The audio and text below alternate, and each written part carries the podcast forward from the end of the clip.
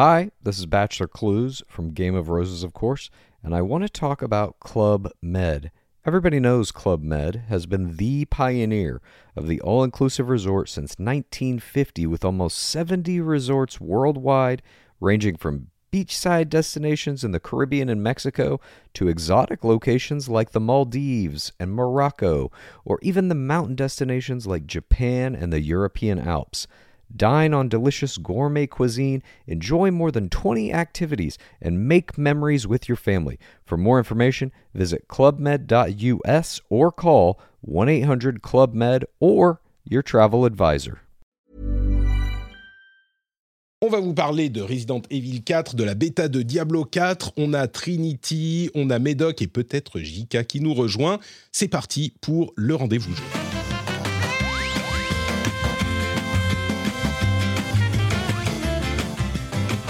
Mais il y a tellement de choses dont on doit parler. Il y a aussi l'eShop de la 3DS qui disparaît. Il y a euh, Roblox qui arrive dans Fortnite. Enfin, vous allez comprendre. Plein de choses pour cet épisode numéro 286 du rendez-vous jeu.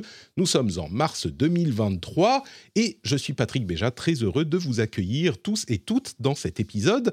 Je voudrais également accueillir euh, les plus merveilleux invités que j'ai reçus depuis au moins une semaine, à savoir Trinity d'une part ici. Comment ça va, Trinity? Eh bien, écoute, ça va très bien. Je suis rentrée il y a une semaine euh, du presque pôle Nord. Ouais. Et, euh, et du coup, ça va bien. J'ai vu des rennes. euh, C'était la première fois que j'en voyais, contrairement à toi. et, euh, et du coup, non, non, top. ça va, ça va super bien. Là, je reprends, je reprends le gaming, quoi, tranquillement entre deux voyages. Moi, ce que je retiens de ton aventure, c'est la, la gif mimesque de toi dans un magasin complètement décalqué. Qui, Oui. qui vraiment, alors là, c'est un mème euh, parfait, quoi. Ah ouais, ouais, c'est devenu un mème, c'est devenu une émote, les gens le mettent partout, mais oui, oui, il y a, y, a un- un- il y a un mème qui est né, hein, mais j'étais, je n'en pouvais plus, j'avais 40 couches de vêtements, je suais parce que c'était des vêtements techniques, Euh, ils m'ont fait rester une demi-heure dans un supermarché, enfin, et en plus de ça, c'était live, donc tout le monde voyait mon désespoir sur le live, Euh, c'était assez, ouais, c'était assez drôle, même moi, ça me fait beaucoup rire à chaque fois que je le vois, je me, Oh, fais, je me fais rire toute seule, donc C'est l'essentiel, c'est l'essentiel. Mais du coup, ça s'est bien passé, t'as survécu. Moi, j'ai pas eu le temps de suivre, j'étais euh, à Paris. Moi aussi, j'ai survécu. Paris avec, euh, dans 20 mètres carrés, avec un enfant de 2 ans, un enfant de 5 ans. Pendant une semaine, Wow. on a survécu. Mais attends, mais c'est pire que le Svalbard, ça. Nous, on a ça. eu du moins 40, mais à côté, Patrick, je t'assure que moi, c'était une promenade de santé. Non, non, c'était génial. euh, voilà, c'était un- une super expérience. Une expérience, euh, comment dire, euh, euh, rare, on va dire. Se retrouver par moins 40 sur un, sur, un, traîneau de chien de traîneau, c'est quelque chose, quoi. Tu le fais pas 40 fois dans une vie, mais c'était très cool. Très bien. Et tu repars euh, dans pas très longtemps. J'ai vu que tu avais des petits problèmes avec tes assurances pour, le, pour Baluchon dans le reste Non, mais ça, on commence à trouver des solutions. Je suis dans un, une paperasse incommensurable. Euh, Voilà, je n'en peux plus. Faudra que tu me donnes des. alors, ma, ma, ma femme vient me voir hier et elle me dit Oh, cet été, on pourrait aller euh, faire louer un, un- genre un mobilhome et aller faire du camping avec les enfants. Ça serait, serait, serait trop, trop cool. Et je crois, influencé par toi, je me suis dit Ah ouais, pourquoi pas? Donc, s'il y a des trucs à savoir, faut que tu me dises. Des trucs Tu es tombé sur la bonne faire. personne. Euh, écoute, euh, parfait. Euh, je te donnerai tous les conseils que tu veux. Je suis tellement à fond dedans que là, normalement, j'ai toutes les réponses possibles. Super. Bon, on a aussi, on a entendu un tout petit peu de sa, de sa euh, voix. que- Qu'est-ce que j'allais dire Nébuleuse. Je sais pas si c'est nébuleuse. Vas-y, Euh. trouve un qualificatif. Suave. Est-ce que suave, ça te convient? Ah, moi, ça me convient parfaitement. Très bien. Bonjour. On a la, euh, la bonne moitié du Cozy Corner, El Médoc, qui est là avec nous. Euh, Mehdi Campras de retour. Comment ça va? En Ça va très bien, merci. Écoute, moi, je suis dans mon euh, 77 natal hein, euh, depuis plusieurs semaines. Ça fait longtemps que j'ai pas bougé. Euh, mais je vais regarder un petit peu Trinity euh, partir dans le froid. Euh, moi, ça va très bien. Euh, là, on est ensemble, Patrick, et puis juste, alors, donc j'ai pris de l'avance. J'ai déjà, j'ai mis un froc, et euh, parce que juste après, en fait, je vais, on va faire les, venir les manifestations. Donc euh, ça, ça fait plaisir. Ouais, ouais, ouais. Donc euh, c'est et c'est rare, Patrick, que je mette un froc quand euh, il y a quelque chose online. Tu vois ce que je veux dire? Bah, déjà, Ah, je stream.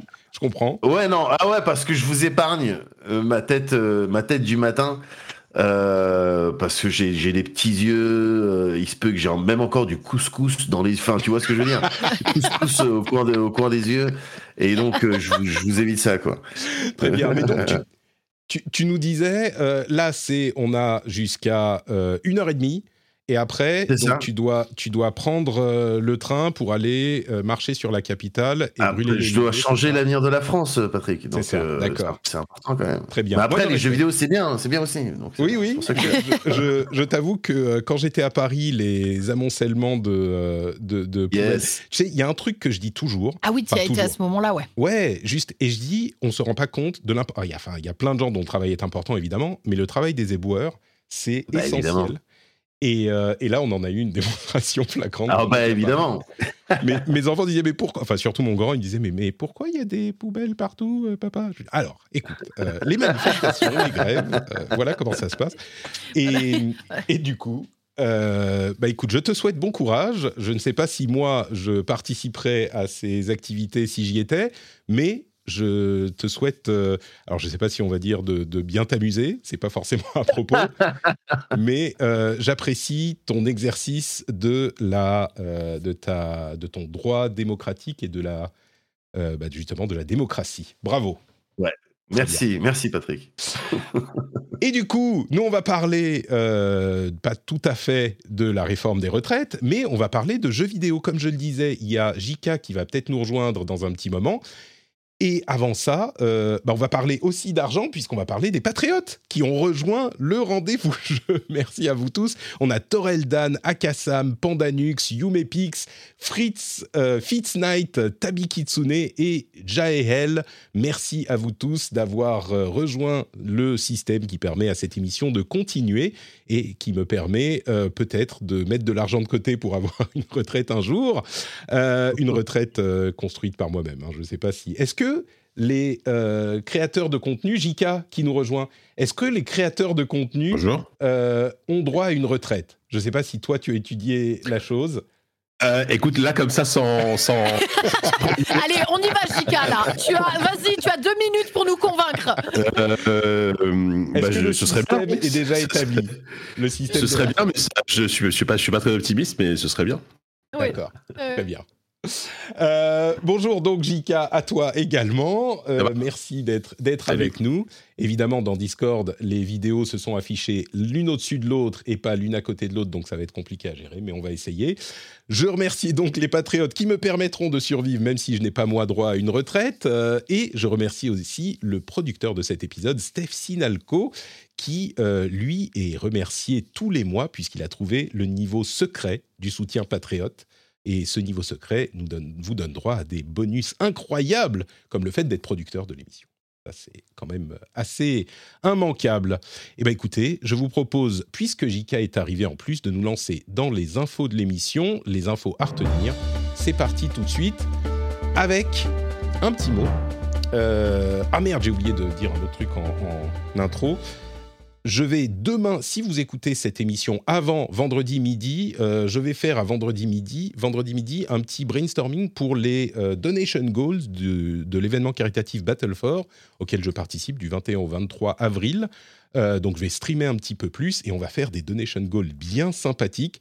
Je vais pas demander, je sens qu'il y a une personne, je ne sais pas pourquoi, mais Médoc, faut pas lui demander qu'est-ce qu'on va faire comme donation goal, parce qu'il va sortir des trucs bien vicieux. Donc, je vais- pas demander à Médoc, mais je vais vous demander à vous, vous pouvez rejoindre euh, le, le stream demain à midi, ou alors il y a même un lien sur le Discord pour euh, donner des suggestions. Il y en a quelques-unes qui sont pas mal. Et l'histoire de forêt. C'est génial. Je, ça. je- je vais, je vais pouvoir te proposer euh, un, un de mes meilleurs jeux d'horreur, tu vois. Je vais aller Par fouiner exemple. et tu devras le faire en live. Ça va être génial. Je suis Ok, je serai là. rien qu'à Mais-. Donc on aura ça. Je veux que tu Euh, streames- je, je veux que tu streames visage intégralement. Euh, tu- Voilà. Tu, tu speedrun, tu vois. Parce que même moi, j'ai pas réussi à finir, tu vois. Donc, euh, c'est, t'as pas réussi à le finir? Non, c'était D'accord. trop dur. Par moment, là, Ah c'était. bon, ouais. écoute, Ça faisait peur. pour la bonne cause, si on met un donation goal assez élevé, euh, je pense que ça pourra peut-être envisageable. Mais surtout que ça risque d'être. Ma femme m'a dit Oh, pour ton, ton event, euh, je vais prendre des enfants, je vais à Helsinki, comme ça tu seras tout seul dans la maison, au milieu de la forêt, avec les loups. Je sais pas si visage c'est une bonne idée.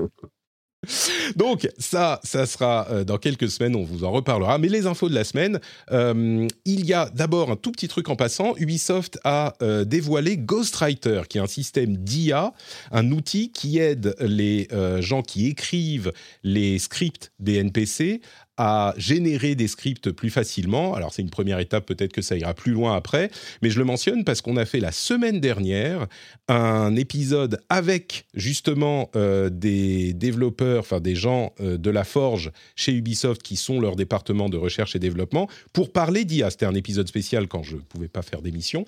Et on a justement parlé d'IA dans le jeu vidéo euh, pendant une petite heure, et c'était assez intéressant. Et du coup, c'est dans l'actualité, évidemment, l'IA est dans l'actualité en ce moment. Si ça vous intéresse, l'épisode spécial a été publié la semaine dernière. Et la news importante de cette semaine, est-ce que vous voulez que je vous, je vous emmène dans une aventure avec moi? Je vous raconte. S'il te plaît. alors, Bien sûr. Très bien comment refuser en fait Vous êtes unanime, très bien. Alors, euh, ce qui s'est passé, c'est que j'ai euh, voulu aller sur l'e-shop de la 3DS, me demandez pas pourquoi, la 3DS, et je me suis dit, où est-ce... Non, en fait, je, me demandais où est-ce que je peux jouer à Pokémon les premiers, au tout premier Pokémon, rouge et bleu. Et en fait, il y a très très peu d'endroits où on peut y jouer. À vrai dire, les seuls endroits, bah, c'est une Game Boy ou la 3DS disponible euh, sur l'eShop. Et donc, j'ai ressorti ma 3DS, je l'ai branchée, et pendant qu'elle chargeait, je suis allé sur l'eShop et j'ai regardé un petit peu euh, ce qui se passait là-bas. J'ai cherché, j'ai trouvé Pokémon, il y a rouge et bleu, et plein d'autres Pokémon évidemment, sur l'eShop, et je me suis rendu compte dans le petit texte juste en dessous qu'il y avait euh, qu'il était écrit attention, le l'eShop 3DS ferme très bientôt, le 27 mars très précisément. Je me suis dit mais merde, attends le 27 mars vite vite, il faut que j'achète des trucs. Je me retourne vers ma 3DS et je me rends compte que elle n'est pas, elle ne charge plus. Horreur. Non. Elle ne charge plus. Qu'est-ce qui se passe? Est-ce que c'est la euh, batterie? Est-ce que c'est le chargeur? Je vais sur Internet, je regarde tout ça. Il se trouve que c'est peut-être la batterie, donc je réussis à trouver sur Amazon des batteries euh, de remplacement et des câbles de chargement avec port USB, euh, donc pour la, pérennité de la machine. Sauf qu'ils ne livrent pas en Finlande. Ils, se disent non, les livreurs ils sont attaqués ah. par les loups, euh, non. Donc je vais sur un truc de, Finlande, enfin de, de pays nordiques, je réussis à en trouver et je me dis bon mais est-ce que c'est livré, genre ça met un moment avant d'être livré. Et donc, est-ce que je commande? Est-ce que si c'est pas ça, qu'est-ce que je fais avec les potentiels jeux achetés sur 3DS Est-ce que j'achète avant d'être sûr qu'elle marche? Et je me suis dit bon, euh, tant pis, je vais acheter, je vais commander, mais ça arrivera genre dans une semaine. Et je vais quand même acheter pour le cas où. Euh, parce que j'avais peur, si ça arrive au dernier moment, que l'eShop soit pris d'assaut et que le site de Nintendo tombe c'est un petit peu paranoïaque, mais je me suis rendu compte également que, euh, en en discutant avec les gens de la communauté Discord, il y a en fait d'autres versions de Pokémon, de Pokémon rouge et bleu. Il y a rouge feu et vert feuille qui ne sont aujourd'hui enfin qui sont disponibles sur Game Boy Advance. Et du coup, ma théorie du complot, c'est que Nintendo attend que l'eShop soit fermé, qu'on ne puisse plus avoir accès à euh, l'eShop, c'est l'eShop 3DS et l'eShop Wii U. Hein, mais comme personne n'a de Wii U, tout le monde s'en fout, tout le monde se concentre sur la 3DS. Et je pense qu'une fois que ça sera fermé, ils vont sortir, genre en juin, Pokémon Rouge Feu et Pokémon Vert Feuille sur le Nintendo Switch Online plus Expansion Pass pour inciter les gens à s'abonner à l'Expansion Pass et ils mettront pas rouge et vert, enfin rouge et bleu sur euh, sur le, Nintendo Switch Online, puisqu'il est euh, uniquement sur Game Boy. Enfin, on a l'émulation Game Boy sur celui-là, mais il y a l'émulation Game Boy Advance sur la version avec Expansion Pass. Donc je crois qu'ils vont inciter les gens à s'abonner comme ça. Ils pourraient aussi accessoirement leur sortir à 20 euros sur le shop tout court. Peut-être qu'ils feront les deux. Euh, moi, je pense qu'ils vont faire les choses de manière vicieuse comme ça. Est-ce que vous êtes précipité pour acheter des jeux 3DS J'ai aussi acheté des. j'ai acheté déjà, tu as réussi. Donc, l'important dans cette histoire, c'est que tu as réussi à acheter tes jeux. J'ai réussi, mais je sais pas si je vais pouvoir y jouer. Ça se trouve, ma, ma 3DS, euh, elle va pas Elle est, elle dead. C'est ça. Non, mais euh, je trouve ça. euh, j'a- J'allais te demander, mais justement, je pense que non. Euh, je suppose qu'il n'y a pas eu d'annonce officielle, enfin quelque chose, tu vois, genre un message officiel qui dit euh, l'e-shop va fermer, parce que c'est quand même Ah, mais si un gros Mais truc. si, on Ah, sait si, il y a eu ça, ouais. On le sait Ah ouais depuis un moment. Ouais, ouais, ouais. Ah, bah alors c'est juste moi qui suis complètement à l'ouest, alors. C'est bon. Non, mais en même temps, la 3DS, enfin, je veux dire, on peut pas t'en vouloir de pas suivre Ouais, l'actualité. l'actu 3DS et Wii U, quoi, tu vois ce que je veux dire? Euh, et Au bout d'un moment, faut, faut être raisonnable. Patrick, je te le dis, quand euh, en face les services, quand on- ils sont plus en mesure de te proposer des jeux auxquels tu aurais voulu jouer, sache que, en fait, en vrai, tu peux toujours les trouver sur Internet, Patrick. hein. Tu Euh, crois Pokémon, qu'il y toutes aurait les des couleurs. moyens alternatifs Pokémon, toutes les couleurs, tu peux les trouver sur Ah, c'est pas bien ça. Non, Je mais sais pas de quoi tu dès lors parles. que dès lors qu'on propose plus ou qu'on te met des bâtons dans les roues, type euh, euh, plus de batterie, euh, e-shop qui ferme, etc. Au bout d'un moment, si t'as envie de jouer au jeu, faut se débrouiller. Mais en tout cas, ton histoire était passionnante. Euh, Écoute. je pensais vraiment que Je suis, je suis, un- je suis assez sûr que euh, raconter dans le Cozy Corner, elle aurait été deux fois plus impressionnante, mais j'ai fait de mon mieux. Ah non, j'étais accroché là, j'étais accroché. Est-ce qu'il va jouer à son Pokémon? Hein, Eh ben, écoute la réponse au prochain épisode. Mais l'important, c'est quand même que effectivement, les shops euh, 3DS et Wii U euh, sont disparaissent. Et l'une des raisons pour lesquelles c'est important, c'est qu'il y a des jeux qui sont pas disponibles en euh, physique, qui ne sont disponibles qu'en numérique et du coup avec des Mm. moyens légaux ça sera impossible de les d'y jouer et il y a une vidéo d'ailleurs que je vais mettre dans la newsletter si ça vous intéresse euh, d'un du, du- vous connaissez peut-être la chaîne YouTube du completionist euh, qui est bon un YouTuber qui a qui a réussi à se démerder pour acheter tous les jeux euh, Wii U et euh, et 3DS dispo dans le store mais tous tous Wow. il y en a des milliers et c'est une aventure incroyable. Ils ont dû aller acheter des cartes e-shop. euh, Ils Parce ont que- évidemment. Tu, tu, tu les stockes comment ces jeux? Enfin, c'est-à-dire qu'au bout d'un moment, il n'y a, a pas euh, un tera de stockage sur la, sur la 3DS, tu vois? Ça fait Ah. partie du truc. Ça fait partie du Ouais. truc. Ils ont, Ah. ils ont eu des problèmes pour les stocker parce qu'ils avaient genre des stockages externes, des disques durs, des machins comme ça. Mais il y a euh, certains trucs qui sont euh, limités en nombre de. Enfin, tu peux installer un certain nombre d'icônes sur la sur l'écran. Donc, tu es obligé de passer par des euh, répertoires. Il y a des histoires de nombre de blocs qui sont comptés pour certains types de jeux. Enfin, c'est la folie. C'est une vidéo qui dure 20 minutes. C'est vraiment intéressant. Et il l'a donné un, un musée de préservation du, du média. Donc, euh, Ah, c'est cool. vraiment marrant. Bon, je vois que vous n'êtes pas ému par, euh, par toutes Si, ces... Non, c'est bon, je regarde cool. les images de, du, du, Ouais, pareil, du- je suis en train de trailer. regarder. Ouais, ouais, ouais. Il a l'air passionné, le monsieur. Ah Il a oui, acheté plus de 27 000 jeux. Non, mais c'est c'est bien. et c'est ça, il, en a, il a- il a dépensé genre plus 20 000 euros, 20 000 dollars, un truc. Alors, ben ouais, ouais, je pense que c'est surtout ce que je veux dire. Il a dû dépenser une sacrée somme pour pouvoir préserver tous ces jeux et les télécharger, quoi. Bah tu vois, en fait, il a fait sponsoriser de ses vidéos depuis des mois pour accumuler les sous pour ça spécifiquement, au lieu d'aller euh, s'acheter des Tesla, euh, tu vois, ce genre de choses comme nous on ferait. quoi. Comme nous, on mais, ferait, ouais. C'est ça. C'est mon, mon prochain investissement, hein, là. Je euh. connais pas, je, je connais pas encore les, les tarifs YouTube. mais Est-ce qu'il peut se faire rembourser son achat grâce au nombre de vues de sa vidéo? Euh, il est à 700 000 vues, je crois pas que ça Il faut- il faut- suffira. Ouais, je, je, sais pas combien de, de vues faut faire pour gagner 20 000 euros, mais euh, ou 27 000 euros, mais à mon avis quand même beaucoup. Ah, faut quand même y aller, faut 700. charbonne. Hein. Ouais, faut y aller, Ouais.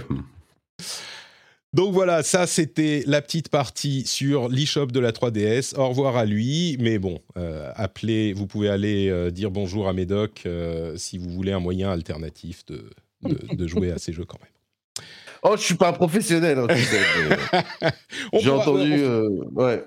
on- couloir. T'en as entendu parler. T'en as entendu parler. Voilà. Tu sais pas d'où exactement ça vient, mais oui, il Alors, paraît c'est que des rumeurs, hein. c'est ça. Ouais, ouais, ouais. Euh, bon, alors, je suis sûr que vous serez beaucoup plus prompt à parler de Exoprimal. On parlera de Resident Evil 4 dans un instant. Il sort Ah. demain. Vous me disiez, Oui. Trinity, il sort demain. Demain. Euh, Ouais. Madame Trinity, vous me disiez qu'il sort demain. Euh, mais il y avait quand même un euh, Capcom Spotlight dans lequel ils ont parlé de plein de jeux différents. Mais celui qui a retenu le- mon attention, encore plus que les autres, c'est Exoprimal. Euh, c'est donc ce jeu où il pleut des dinosaures, littéralement, il pleut des dinosaures, et c'est un jeu en coop à 4 où euh, il y a, euh, en fait, c'est un petit peu un jeu service, il semble. On fait du PVPVE et on a quatre types d'armures avec des pouvoirs différents pour combattre tous ces dinosaures qui nous tombent sur la gueule. Euh, c'est le genre de truc qui aura un battle pass, je crois. hein. C'est assez assez clair. Mais il y a deux choses à retenir. D'abord, il va être intégré au Game Pass.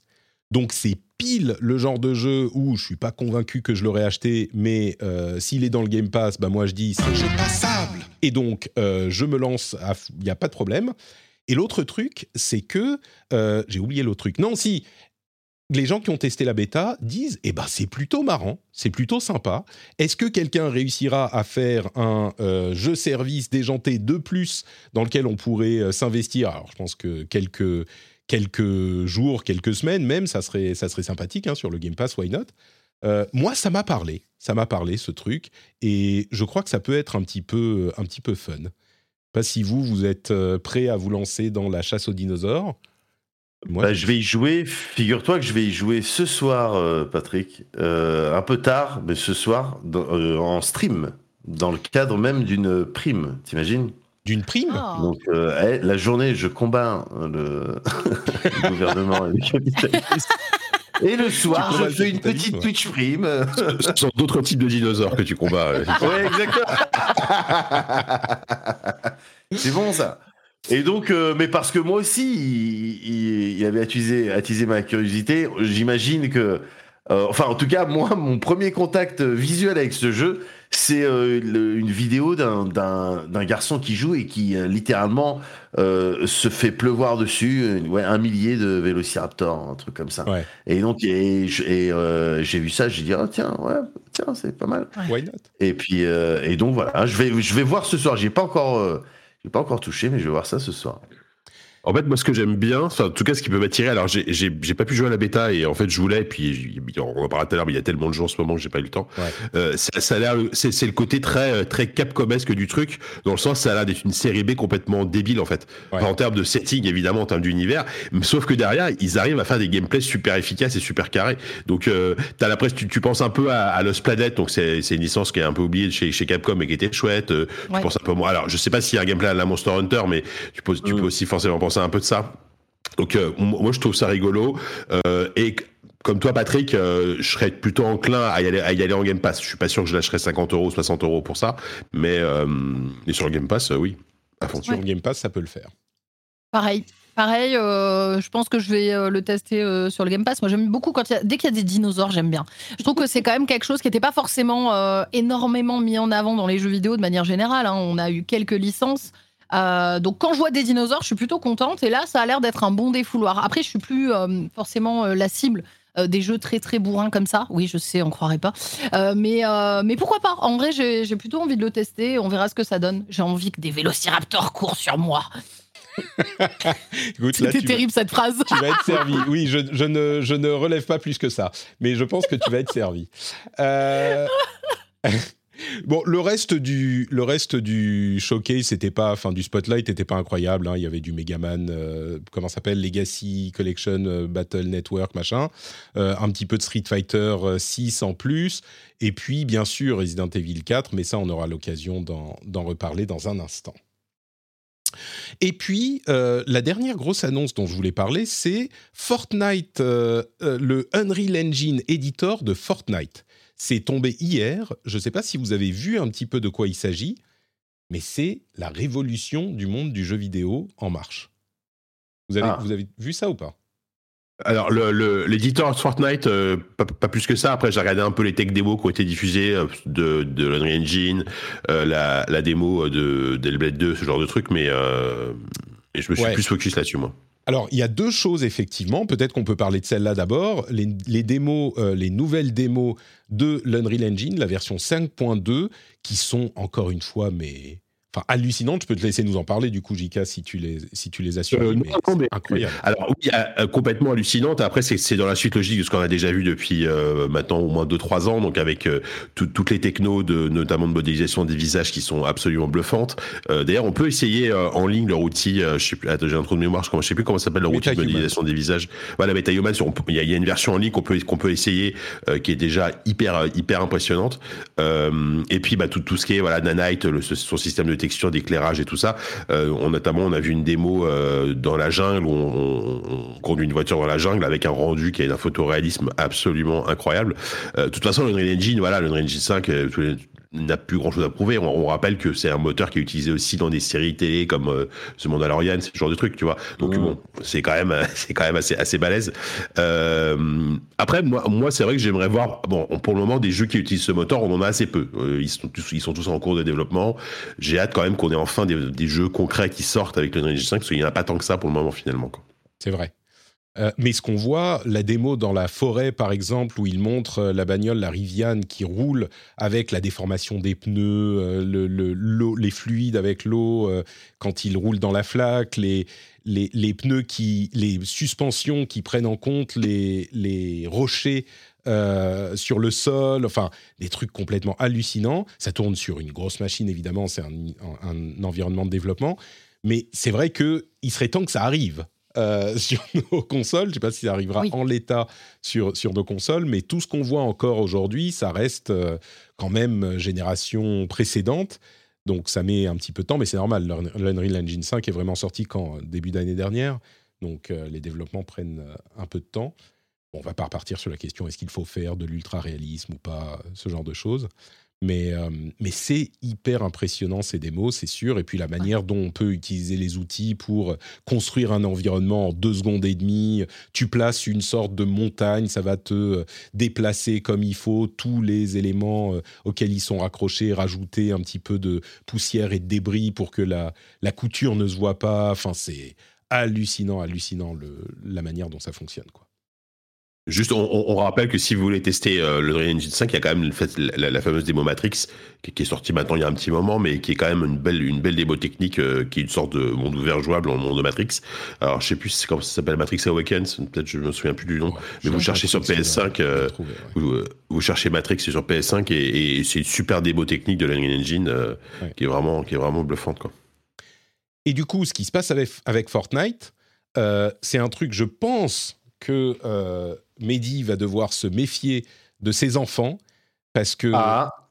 il y a en fait un outil de développement qui arrive dans Fortnite. Je ne sais pas si vous connaissez Roblox. Roblox et la manière dont fonctionne Roblox. C'est le truc ah le mieux caché de euh, l'univers du jeu vidéo auquel tous les enfants du monde jouent peuvent concevoir des jeux eux-mêmes et se faire rémunérer, enfin plus ou moins bien. Roblox, ça a fait beaucoup de scandales euh, ces derniers mois parce que euh, la manière dont c'est géré, c'est pas hyper éthique. Enfin bref, il y a plein de problèmes.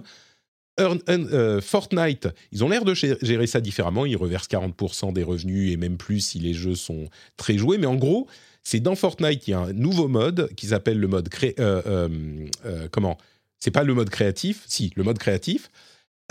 et on a un Unreal Engine simplifié qui est en fait intégré à Fortnite et qui permet vraiment de créer ses propres jeux qui peut être très complexe. Hein. c'est, euh, on sent que ça vient de l'Unreal Engine, euh, mais c'est quand même euh, quelque chose de, de, comment dire, qui va pouvoir décupler les possibilités de Fortnite en permettant à n'importe qui de créer son propre, au minimum son propre mode de jeu et puis au maximum des, jeux complets, des expériences complètes. Moi, je suis pas très client de Fortnite, donc je, je suis peut-être, je me sens pas aussi concerné, mais c'est le genre de truc qui peut, euh, j'allais dire dérailler très vite. Mais, mais je, plaisante même pas forcément tant que ça quand je dis euh, fais gaffe avec tes enfants, Mehdi, parce que c'est le genre de truc dans lequel ils peuvent euh, se perdre et trouver des choses peut-être un peu inquiétantes ou. Ouais, ben alors, mais c'est marrant parce que en ce moment, on a vraiment les, les discussions sur euh, ces jeux vidéo-là parce qu'ils me travaillent pour euh, euh, pour jouer à Fortnite en fait parce que leurs potes sont dessus, etc. Et, et également Roblox. Bon, Roblox, ils connaissent un peu, Mais, euh, mais et c'est compliqué. euh, c'est compliqué parce que, tu sais, moi je suis là, je connais le jeu vidéo, donc je leur dis non mais attendez, euh, moi je vais vous montrer des bons jeux. Ouais. Moi, je- non mais écou- écoutez papa, écoutez papa, papa connaît les jeux vidéo. Donc euh, et j'ai- tu vois, j'ai envie de les exposer à des trucs euh, bien qui te demandent de te gratter un petit peu la peinture et puis en même temps qui te voilà qui véhiculent des, euh, des, des jolis messages, etc. Mais euh, bah, c'est difficile hein, quand tout autour euh, tes potes sont sur euh, les Fortnite euh, et les Roblox. Donc, dans cette configuration, ben, autant les accompagner plutôt que de leur interdire quoi que ce soit. D'autant que tout ce qui est, voilà, comment dire, possibilités créatives, etc., ça, j'encourage à fond. Donc, Mm. euh, et c'est pas quelque chose qui peut me poser beaucoup de problèmes dans la mesure où ils sont ils sont plutôt obéissants. Quand je leur dis euh, on arrête de jouer aux jeux vidéo ils- arrêtent de jouer aux jeux vidéo. Donc il y aura pas font? Bien sûr qu'ils le font évidemment qu'ils le font évidemment qu'ils le font je fais 1m80 je fais 4 fois leur poids ils ont pas le choix Ouais, Papa tu vois, moi, tu sais, tu- moi, moi, c'est pareil hein, au niveau de, du reste taille poids et j'ai j'ai plus de mal. Faudrait que tu m'expliques, Mehdi, comment tu fais. Parce que je dois dire de lâcher la Switch, euh, waouh. Ah, Alors, moi, j'y arrive. Parfois, je dois monter un petit peu le, le- le ton. Euh, je sais pas si vous utilisez ça, mais moi, quand je lui dis attention, je vais compter jusqu'à 3, c'est direct. J'ai même pas le temps d'arriver à 2. Et euh, je sais pas pourquoi. Il y a Oui, que c'est un- ça c'est qui marche. classique, ça. Mais il y a que ça qui marche. Tout le reste, c'est vraiment. Enfin, c'est pas que ça marche pas, mais c'est compliqué. Quand je lui dis attends, 1, 2, et là, ça y est. C'est terminé. Bref, donc, il n'est pas encore à l'âge de Fortnite, mais je C'est l'ultimatum, euh, c'est- tu vois, c'est ça. Ap- ça- Après, pardon. Euh, après, je me disais, est-ce que est-ce qu'ils essayent pas de transformer doucement euh, Fortnite en une espèce de Minecraft euh, Enfin bon, il y a Roblox hein, lui, qui fait la même chose, mais mais vraiment, il, enfin Fortnite c'est fou parce que c'est un jeu qui quand, quand il est sorti, bon il y a il y a dix ans maintenant quasiment, je sais plus la, la toute première version. Je parle même pas de Fortnite Ah Battle oui. Royale avant ouais avant, avant, avant que Fortnite devienne Fortnite, en fait, ça a été un bide. hein. Ouais. Et euh, enfin, je veux dire, c'est c'est incroyable la transformation de ce jeu et et c'est de, c'est c'est un deuxième monde Fortnite pour pour plein pour une génération qui n'est pas la nôtre, hein, c'est sûr. The World, c'est euh, 2017. Hein. Merci de pas trop nous vieillir quand même. Euh, c'est pas 10 ans. Ouais, c'est vrai. Ok. Et- Ouais, non. Bah, euh, oui, mais on s'y approche, ouais, oui. C'est vrai. Mais euh, et par contre, comme dit Mehdi, moi, je trouve que tout, tout ce qui peut encourager la créativité auprès des, des, des, des jeunes, etc., des enfants, euh, c'est génial parce que ces, ces gens-là sont peut-être des, fut- ce seront, ce seront peut-être de futurs, euh, je sais pas, game designers, euh, artistes, euh, etc. Quoi. c'est clair je, je, je dirais que, euh, en fait, on a le choix, soit le jeu. En fait, quand on était jeune, on nous disait joue pas aux jeux vidéo, et donc euh, nous on disait bah non, nous on fera, on fera pas ça. Enfin moi, mes parents m'ont laissé jouer, il n'y a pas de souci, mais bon, nous on fera pas ça quand on sera plus âgé. Peut-être que, euh, en fait, ce qui va se passer, c'est pas qu'on va leur dire joue pas aux jeux vidéo, mais on, leur- on va leur dire mais arrête avec tes conneries de Roblox là, viens jouer à euh, Etrian Odyssey plutôt. Enfin, euh, des vrais jeux. Je, je Ouais, pense que ça, ça sera. Ouais, je suis presque sur cette euh, Sur sur, cette mentalité-là, hein, presque. hein. Mais euh, je, je sais que ça peut être frustrant de- d'avoir des parents qui te saoulent, qui vont te dire Bah fais ouais. ça plutôt que ça, etc. Et quand t'as envie de faire tes propres trucs, donc je les saoule pas trop dessus. Mais je voilà, je les oriente un petit peu. Le mien est sur euh, Mario Kart depuis longtemps. J'essaye de l'orienter sur Pokémon pour faire un truc qui m'amuse un petit peu, que je découvre, parce que j'ai jamais joué à Pokémon. Il veut pas, il a peur. euh, pas. Ah, Donc, on prend les livres de chercher trouve Pokémon. J'en ai acheté des énormes et ça, il aime bien. Donc peut-être que ça va le- le- l'orienter peu à peu. Tu vois, je le manipule euh, subtilement, psychologiquement. Bon, allez, c'est tout pour les news. On va passer maintenant à la section jeux. Non sans vous avoir rappelé quelque chose d'important. Vous savez que cette émission existe grâce à vous. Sur patreon.com slash rdvjeux, vous pouvez soutenir l'émission en choisissant une somme que vous réglez, euh, que vous attribuez euh, par épisode et vous êtes simplement débité à la fin du mois. Vous pouvez d'ailleurs trouver d'autres créateurs de contenu de qualité sur le site Patreon. Donc je vous encourage à aller y jeter un coup d'œil selon vos moyens évidemment. Le lien est juste dans les notes de l'émission, ça prend deux minutes à mettre en place, même si vous êtes dans le métro, là vous pouvez tout de suite, ou alors vous arrivez à la, maison, vous mettez les clés dans le bol, ça fait cling, et là vous vous dites oh, Patrick Cling Patrick, c'est pas dur de s'en souvenir. Cling Patrick. Si vous n'êtes pas occupé à faire autre chose, vous pouvez euh, aller sur patreon.com/slash rdvjeux pour regarder si ça pourrait vous intéresser de soutenir cette émission que vous aimez bien, j'espère. Hey, I'm Ryan Reynolds. At Mint Mobile, we like to do the opposite of what Big Wireless does. They charge you a lot, we charge you a little. So naturally, when they announced they'd be raising their prices due to inflation, we decided to deflate our prices due to not hating you. That's right. We're cutting the price of Mint Unlimited from $30 a month to just $15 a month. Give it a try at mintmobile.com slash switch. $45 upfront for three months plus taxes and fees. Promo rate for new customers for limited time. Unlimited more than 40 gigabytes per month. Slows. Full terms at mintmobile.com. Hi, I'm Dory Shafrir. And I'm Kate Spencer. And we are the hosts of Forever 35. And today, we're talking about Club Med, the best all inclusive getaway for families. Today, Club Med has nearly 70 resorts worldwide, from beachside resorts in the Caribbean and Mexico to magical locations in the Maldives and Morocco to ski resorts in the mountains from Canada to the Alps. Between their all inclusive family programming, wellness offerings, land and water sports, and their French heritage inspired food and drink offerings, Club Med is the best way to elevate your family getaway, no matter which location you're at. To learn more, visit clubmed.us. Et on enchaîne avec les jeux auxquels on joue en ce moment.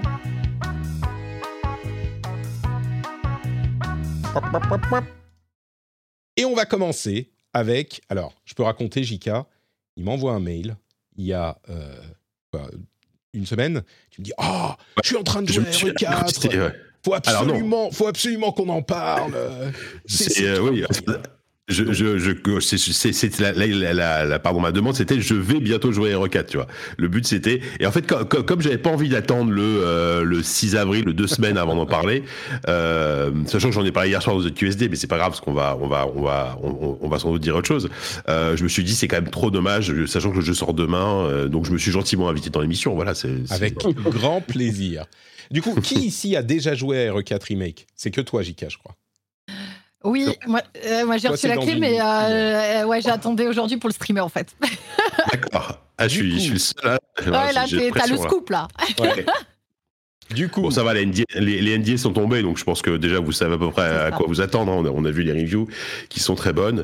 Euh, je, je, je, me lance sur Hero 4 là, comme ça? Ok. Alors donc ouais, donc évidemment euh, c'était un jeu que j'attendais beaucoup. On a, on en avait déjà parlé. Euh, moi je suis, j'ai vraiment été subjugué par les, les remakes des précédents, donc du, du, 2 et même du 3 dans une moindre mesure, mais quand même le 3 est quand même super.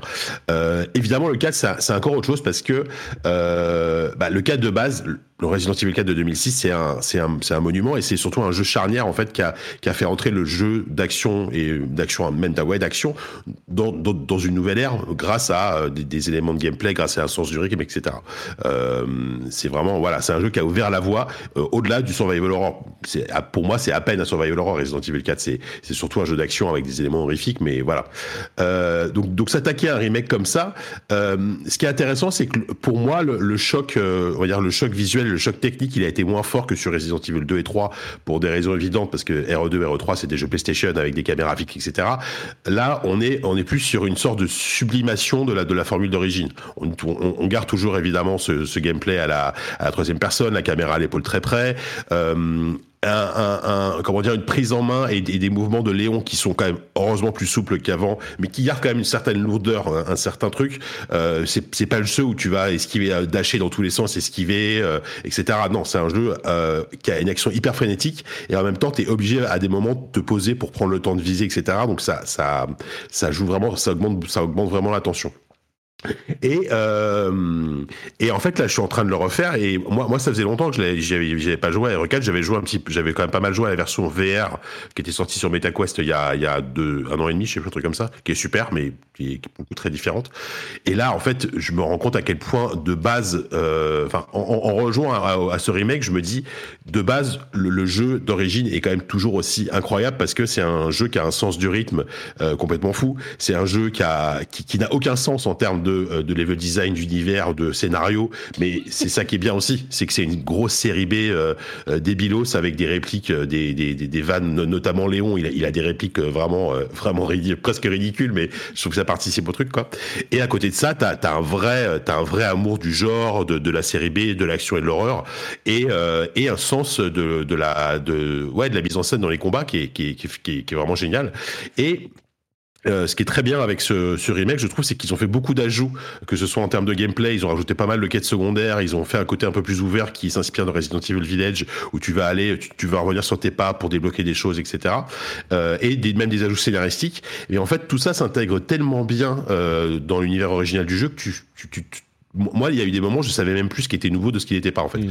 Du coup, ils ont réussi à, à garder la cohérence totale qu'a- qu'avait le jeu, enfin la cohérence de la cohérence dans son incohérence parce que c'est un jeu qui, est un peu qui bordélique, mais c'est ça qui est bien. Mais ils, ont quand même gardé l'état d'esprit tout en ajoutant et, chaque ajout en fait est judicieux et euh, et, voilà et donc euh, après la question qu'on peut se poser c'est euh, est-ce que c'est un- pour ceux qui ont joué à l'époque, qui adorent le jeu d'origine, oui, c'est un indispensable. Est-ce que pour les gens qui connaissent pas l'original, qui aiment les jeux d'action, est-ce que la formule marche toujours? Je pense que oui. Après, il faut peut-être un temps d'adaptation parce que le rythme et la prise en main est un petit peu particulière. Va être moins fluide que dans un Uncharted, par exemple, ou des choses comme ça. Euh, mais par contre, le, plaisir, euh, tout simplement le, sens du rythme, en fait, c'est un jeu que tu as du mal à lâcher une, fois que tu l'as lancé. Et, euh, et voilà, donc moi j'en suis, j'en suis extrêmement satisfait. Donc, donc voilà. C'est un peu le. J'ai envie de jouer. C'est un peu le retour qu'on a de, de- de toute la communauté. hein. Tout le monde a l'air de dire. C'est c'est fort quand même parce que c'était pas un jeu qui était évident à, à adapter. Comme tu le dis, c'était un jeu charnière. C'était la fois où le moment où on est passé des contrôles. Le le Japon avait beaucoup de mal avec cette génération, euh, avec ce, type de jeu, et on est passé des contrôles tank des anciens Resident Evil qui, qui avaient vraiment fait leur temps à des contrôles beaucoup plus modernes.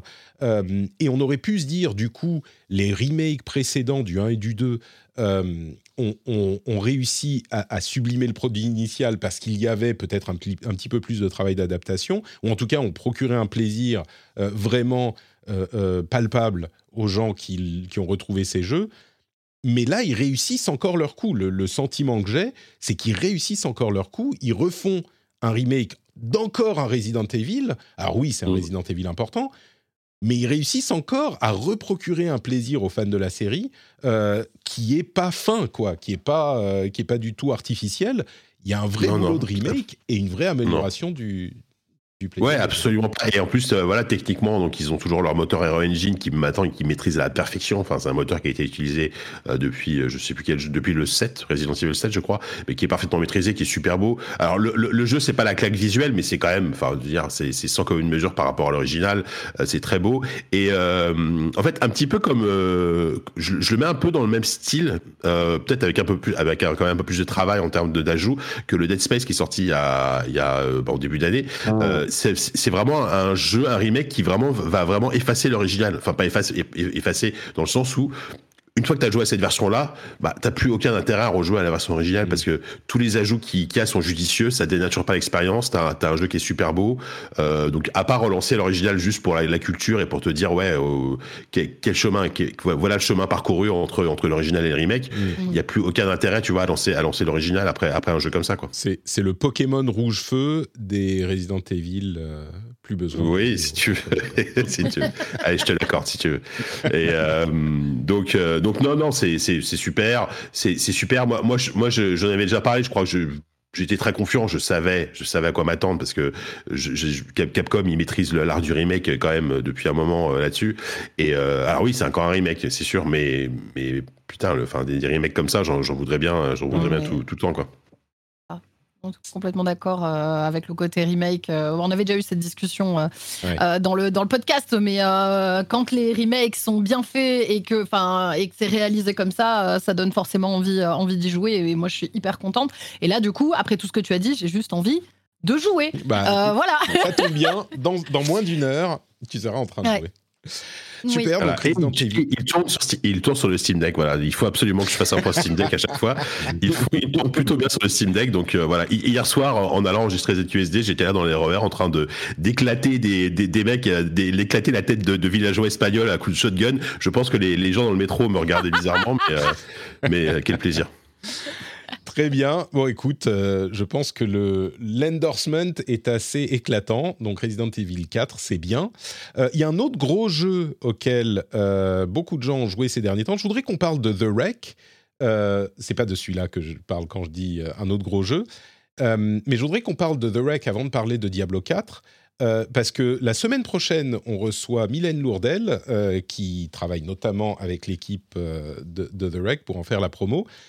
Et du coup, on aura un autre éclairage la semaine prochaine, mais The Rec, c'est un. Il y a eu tellement de jeux, tu l'évoquais tout à l'heure, il y a eu tellement de jeux ces, ces deux dernières semaines, et cette semaine en particulier. Enfin, il y a Have a Nice Death, il y a. euh, merde, il y en avait un autre. Euh, Storytel- Storyteller je crois, euh, qui est sorti aussi, que j'attendais beaucoup, qui est visiblement un peu moins bien que ce qu'on pouvait espérer, mais il y en a il, plein. vient, il- il vient de sortir à The Nice Death? Je crois, non? Euh, oui, ça y est, je crois. Ouais. Il- Ah, il- cool. c'est- C'est l'early access, hein, mais c'est un, mais il, il est tout à fait viable. euh, Ouais. ouais, il vient de sortir. Ah, top, top, top. C'est un Euh, très bon jeu, ça. Et du coup, la semaine dernière, The Wreck est sorti, c'est un projet français, et Mm. euh, et- et il y a eu quand même de très bons retours. Tu m'as dit que tu y, y jouais aussi, euh, Jika, tu peux nous en dire quelques mots? Bah écoute ouais, euh, bah, ah, c'est marrant que tu parles de Mylène, donc c'est bah, celle qui m'a envoyé le, qui m'a proposé un code et tout ça, et j'étais intéressé parce que ah, ah, j'avais pas du tout entendu parler du jeu, et, euh, et en plus elle, elle, elle, m'a expliqué ce que c'était, j'ai regardé la vidéo, j'ai regardé le trailer, je me suis dit ça, m'intrigue, je vais, je vais un œil, et ça fait partie de ces jeux en fait, euh, bah, un peu comme euh, en début d'année il y a eu Season, c'est un jeu auquel je n'avais pas entendu parler, je suis tombé dedans, et euh, c'est vraiment, ça fait partie des bonnes surprises de l'année. Euh, alors je, je vais pas forcément parler longtemps parce que justement il faut pas trop en dire. Euh, juste, je vous explique que c'est un jeu euh, c'est un jeu narratif dans le sens où c'est quasiment du visual novel, c'est-à-dire qu'il y a très peu de gameplay. On est là pour suivre une histoire euh, et une histoire qui est vraiment extrêmement bien écrite. Je trouve que c'est un, un, un des jeux les mieux écrits auxquels j'ai joué depuis de- depuis euh, un bon moment. Euh, et on est par contre sur un thème ultra réaliste, avec notamment euh, quand tu lances ce jeu, tu as une sorte de message d'avertissement te disant attention, ce jeu parle euh, de deuil, euh, de relations toxiques, de dépression, de suicide, etc. Tu te dis waouh, ok, bon, est-ce que je suis prêt quoi?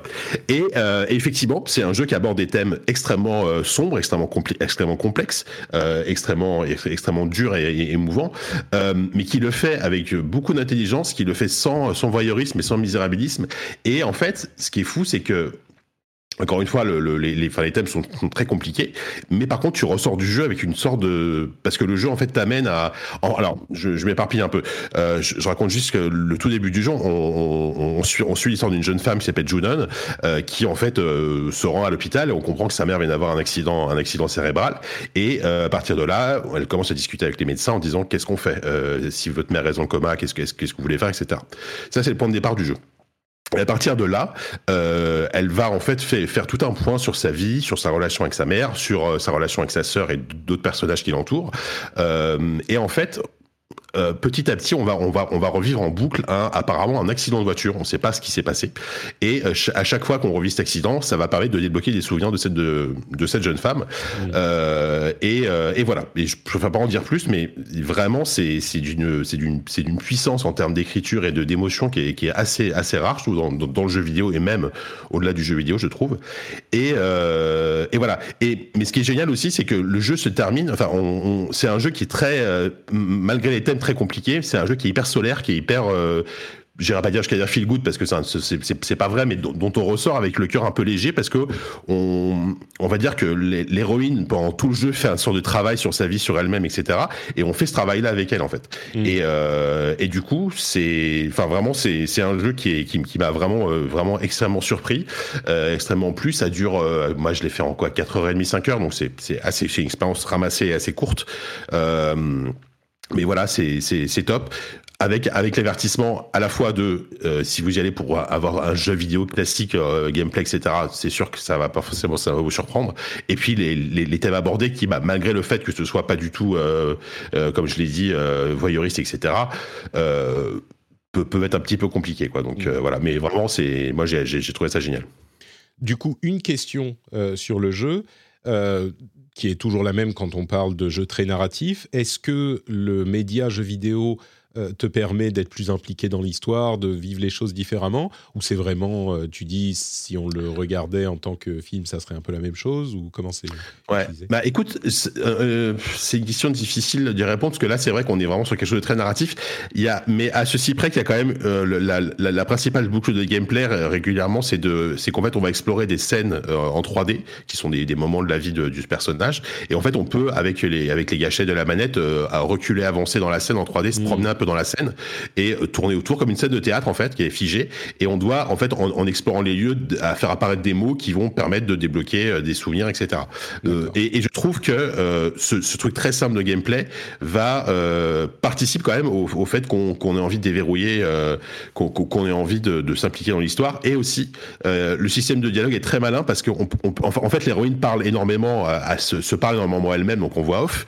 Et régulièrement il y a, y, a, y a, plusieurs choix de, de dialogue qui apparaissent dans ses réponses et en même temps tu as la pensée de l'héroïne qui se déroule.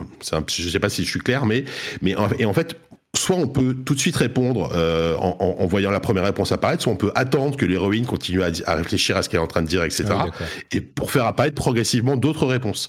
Et du coup, ça, ça, ça, donne encore une fois un rythme, une application dans, dans, dans les dialogues, dans, parce qu'en en fait, on peut choisir plusieurs réponses quand, quand on discute avec des gens, mais c'est c'est pas un scénario en branchement. On va plutôt influencer le comportement qu'elle peut avoir, sa façon de répondre, etc. Ça va donner une sorte de tonalité plus ou moins euh, différente euh, à, la, à, la, conversation, mais ça va pas influencer complètement la fin. Euh, donc voilà, pour moi c'est ça en fait euh, où le média jeu vidéo va, va, vraiment va vraiment être utile. Euh, et je pense que ça. Ce qui est intéressant, c'est qu'apparemment ils ont ils vont publier un roman basé sur le jeu. Euh, je sais pas du tout si ça peut avoir le, le même intérêt. Je, vraiment, je, je m'interroge, mais euh, mais voilà, donc faire ça en jeu vidéo, pour moi, ça avait du sens. Euh, ce, studio, je l'ai pas dit, c'est un studio qui s'appelle euh, The Pixel Hunt. Ils avaient fait un jeu sur mobile qui s'appelait Entièrement mon amour sur mobile. Je sais pas si ça vous parle. Ah oui, qui un jeu, oui, oui, on en a Qui était un jeu où c'était une jeune femme qui, je crois, qui, qui une, une, jeune migrante qui partait, en, qui, qui, essayait de se réfugier en Europe et son mari qui était resté. ça devait être en Syrie. Et tu suivais leur conversation par par WhatsApp en fait, et tu, tu, tu pouvais interagir comme ça avec le, le, personnage, etc. Et déjà, en fait, on, on sentait les graines de ce truc très narratif, etc dans, dans, dans, ce studio. Et là, je trouve qu'avec The Wreck, ils ont, ils ont vraiment sublimé la formule. Quoi. Super, bah The Wreck, donc, qui a eu quand même des très bonnes réactions de la communauté. On en reparlera la semaine prochaine, certainement, comme je le disais. Euh, on va parler un petit peu de Diablo 4, quand même. Avant ça, euh, j'ai constaté, quand euh, tout le monde s'est mis à parler de la bêta de Diablo 4, avec un petit peu de, d'amertume, on va dire, que on avait tous collectivement un petit peu, pas oublié, mais enfin on s'est un petit peu lassé de rappeler à chaque fois que euh, dans les studios d'Activision Blizzard, on a eu euh, des scandales assez euh, effarants à l'été 2021, bon qui me touche peut-être moi un petit peu plus personnellement puisque j'ai travaillé chez Blizzard il y a bien longtemps.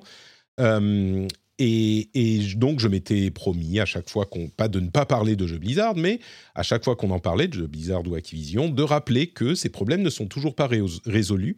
Euh, pour moi, le, benchmark pour euh, savoir si les choses ont été bien euh, gérées ou pas, c'est ce qu'on a eu euh, dans d'autres sociétés, des témoignages d'employés qui disent oui, maintenant ça va mieux, les choses ont été euh, gérées, réglées à divers, degrés, et les retours qu'on a eus depuis maintenant presque deux ans hein, que ce scandale a éclaté sont plutôt que les choses se sont faites euh, assez en surface. Alors oui, il y a des personnes, des managers toxiques qui ont été renvoyés, et il y a certaines choses qui ont été changées, mais c'est pas suffisant pour que ça soit significatif pour les retours qu'on a eus, je peux me baser que, sur ça, qu'on a eu euh, relativement récemment ces derniers mois.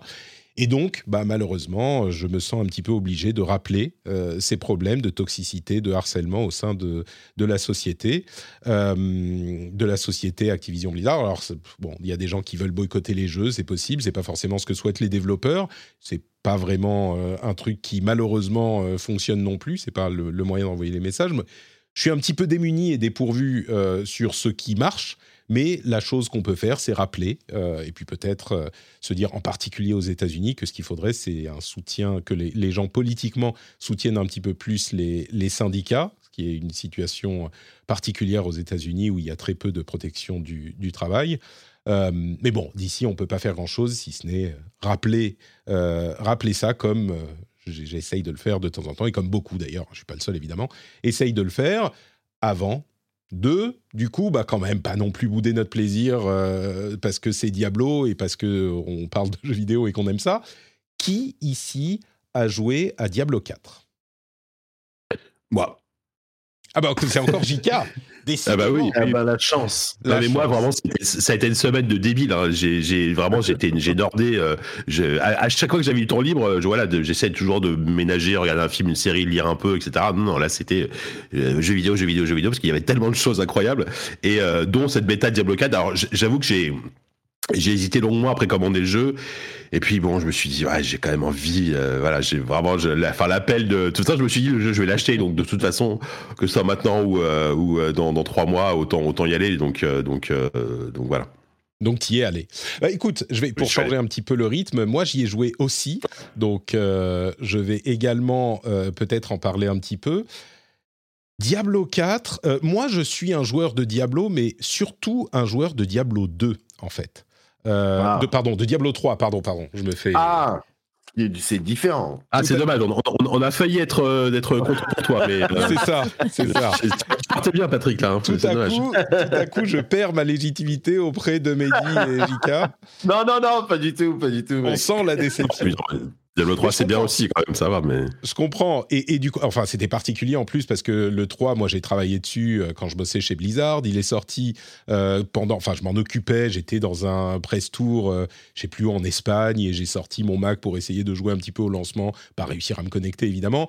On va pas refaire le lancement compliqué de Diablo 3 et les changements avec l'extension, mais j'y ai passé des centaines d'heures et vraiment, enfin, j'ai poncé le jeu avant l'extension, même à l'époque où il y avait tous les problèmes, et puis encore euh, sans doute plus après l'extension qui ont réglé la plupart des problèmes, euh, qui a réglé la plupart des, problèmes. Et donc, Diablo 4, qui est censé être plus proche du 1 et du 2, moi, je suis, j'étais un petit peu euh, ambivalent, et en plus de ça, avec mes enfants malades et tout, j'ai pas pu jouer autant que j'aurais voulu à la bêta Early Access la semaine dernière. Il y aura une nouvelle bêta qui arrive ce week-end, donc on pourra y jouer un petit peu plus. Mes impressions, en fait, c'est que malgré tout ce qu'on peut reprocher à Diablo 3, euh, j'ai l'impression que c'est quand même assez proche au niveau gameplay de Diablo 3. Alors, je suis encore niveau relativement faible, donc euh, j'ai pas une vision très globale de, du, gameplay, parce que pour Diablo, comme tous ces jeux, ça se passe souvent à haut niveau, euh, les choses sérieuses. Mais euh, il y a deux choses que je note. Donc le gameplay me semble assez proche de Diablo 3. Peut-être que c'était déjà comme ça à Diablo 2 et que je ne savais pas, tu pourras me le dire Jika. Mais euh, le gameplay me semble relativement proche quand même. Peut-être que c'est parce que j'ai tellement joué à Diablo 3, je trouve que la courbe d'acquisition des, euh, des pouvoirs est un peu lente. Je m'emmerde un peu, je suis niveau genre euh, 13. Et maintenant j'ai plusieurs pouvoirs, mais ça a mis un moment à arriver. Et puis l'autre truc que je note, c'est quand les gens disaient que euh, Diablo c'est dark et que Diablo 3 bah, c'est le, des, des, des- comment dire des arcs-en-ciel.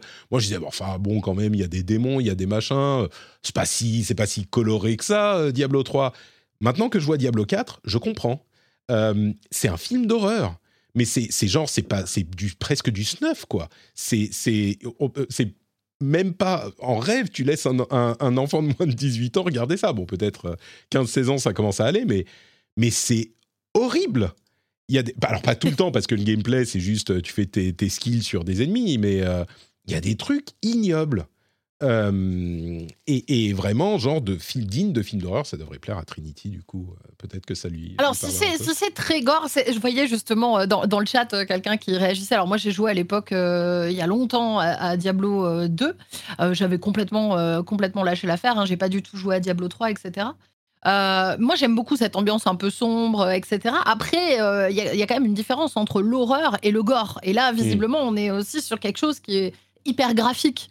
Il y a, il y a Euh, des moments, oui. Il y a des moments. Voilà. euh, ouais. On, on est beaucoup plus dans la dark fantasy qu'on attendait, euh, bah, que- qui était déjà un peu déjà dans Diablo 1. Après, faut, faut rappeler quand même que c'est c'est souvent propre au premier acte de, des Diablo, enfin notamment le 2, qui est quand même un truc très dark, enfin très très gothique, etc. Ouais. Euh, Diablo 3, Diablo 3 avait quand même ça, le premier acte. Alors c'est pas, c'était pas méga dark aussi, mais mais ça, ça restait quand même assez, euh, ça se passait de nuit dans des cimetières, dans des cathédrales, etc. Ouais, mais- Là, là, en fait, Non, ils mais ont, là, des- juste, ils, ils ont, ils, ils ont poussé les, les, les potards de la tripaille sur les murs à, à 12, quoi.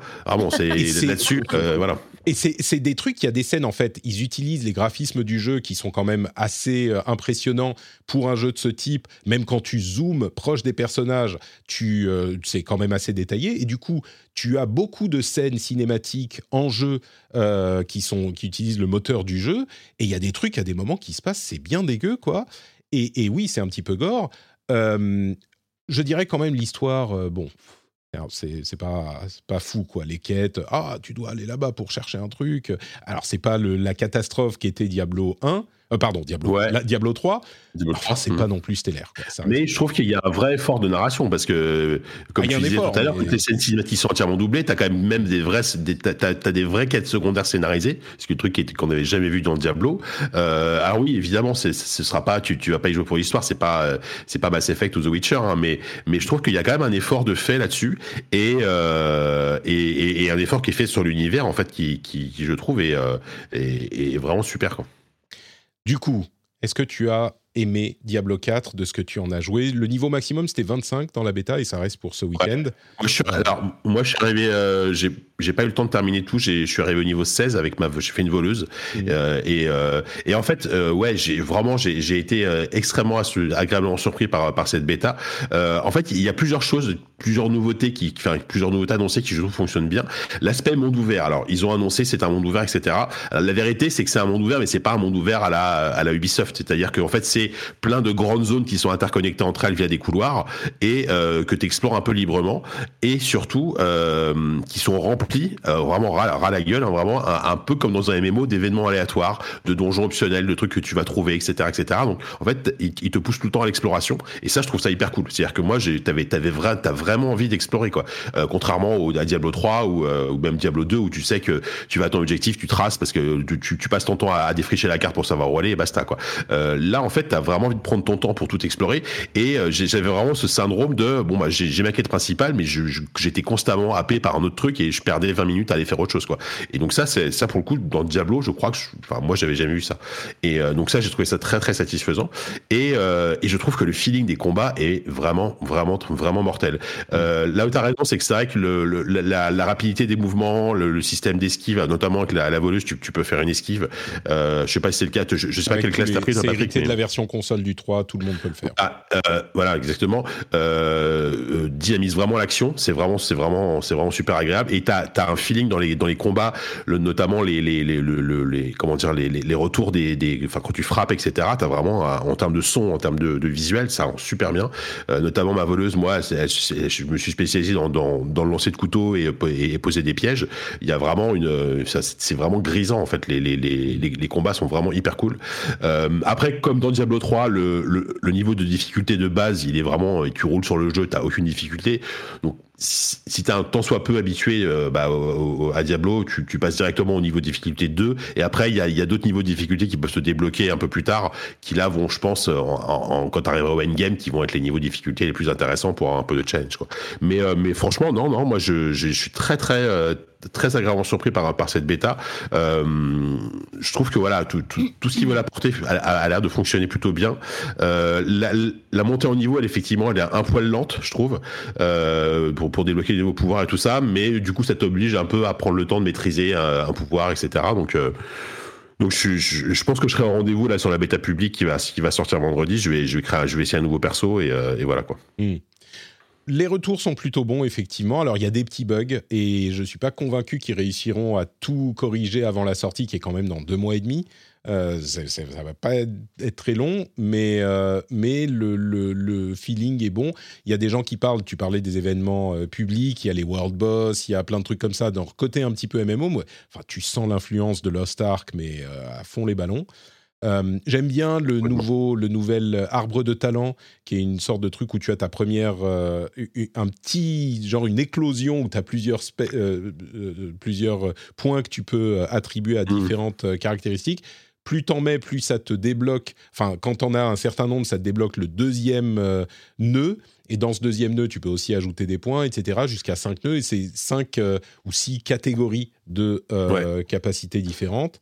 Euh, pour le coup, c'est une inspiration qui vient plus de Pass of Exile, même si Pass of Exile a, des, a des euh, armes de compétences 100 fois plus complexes.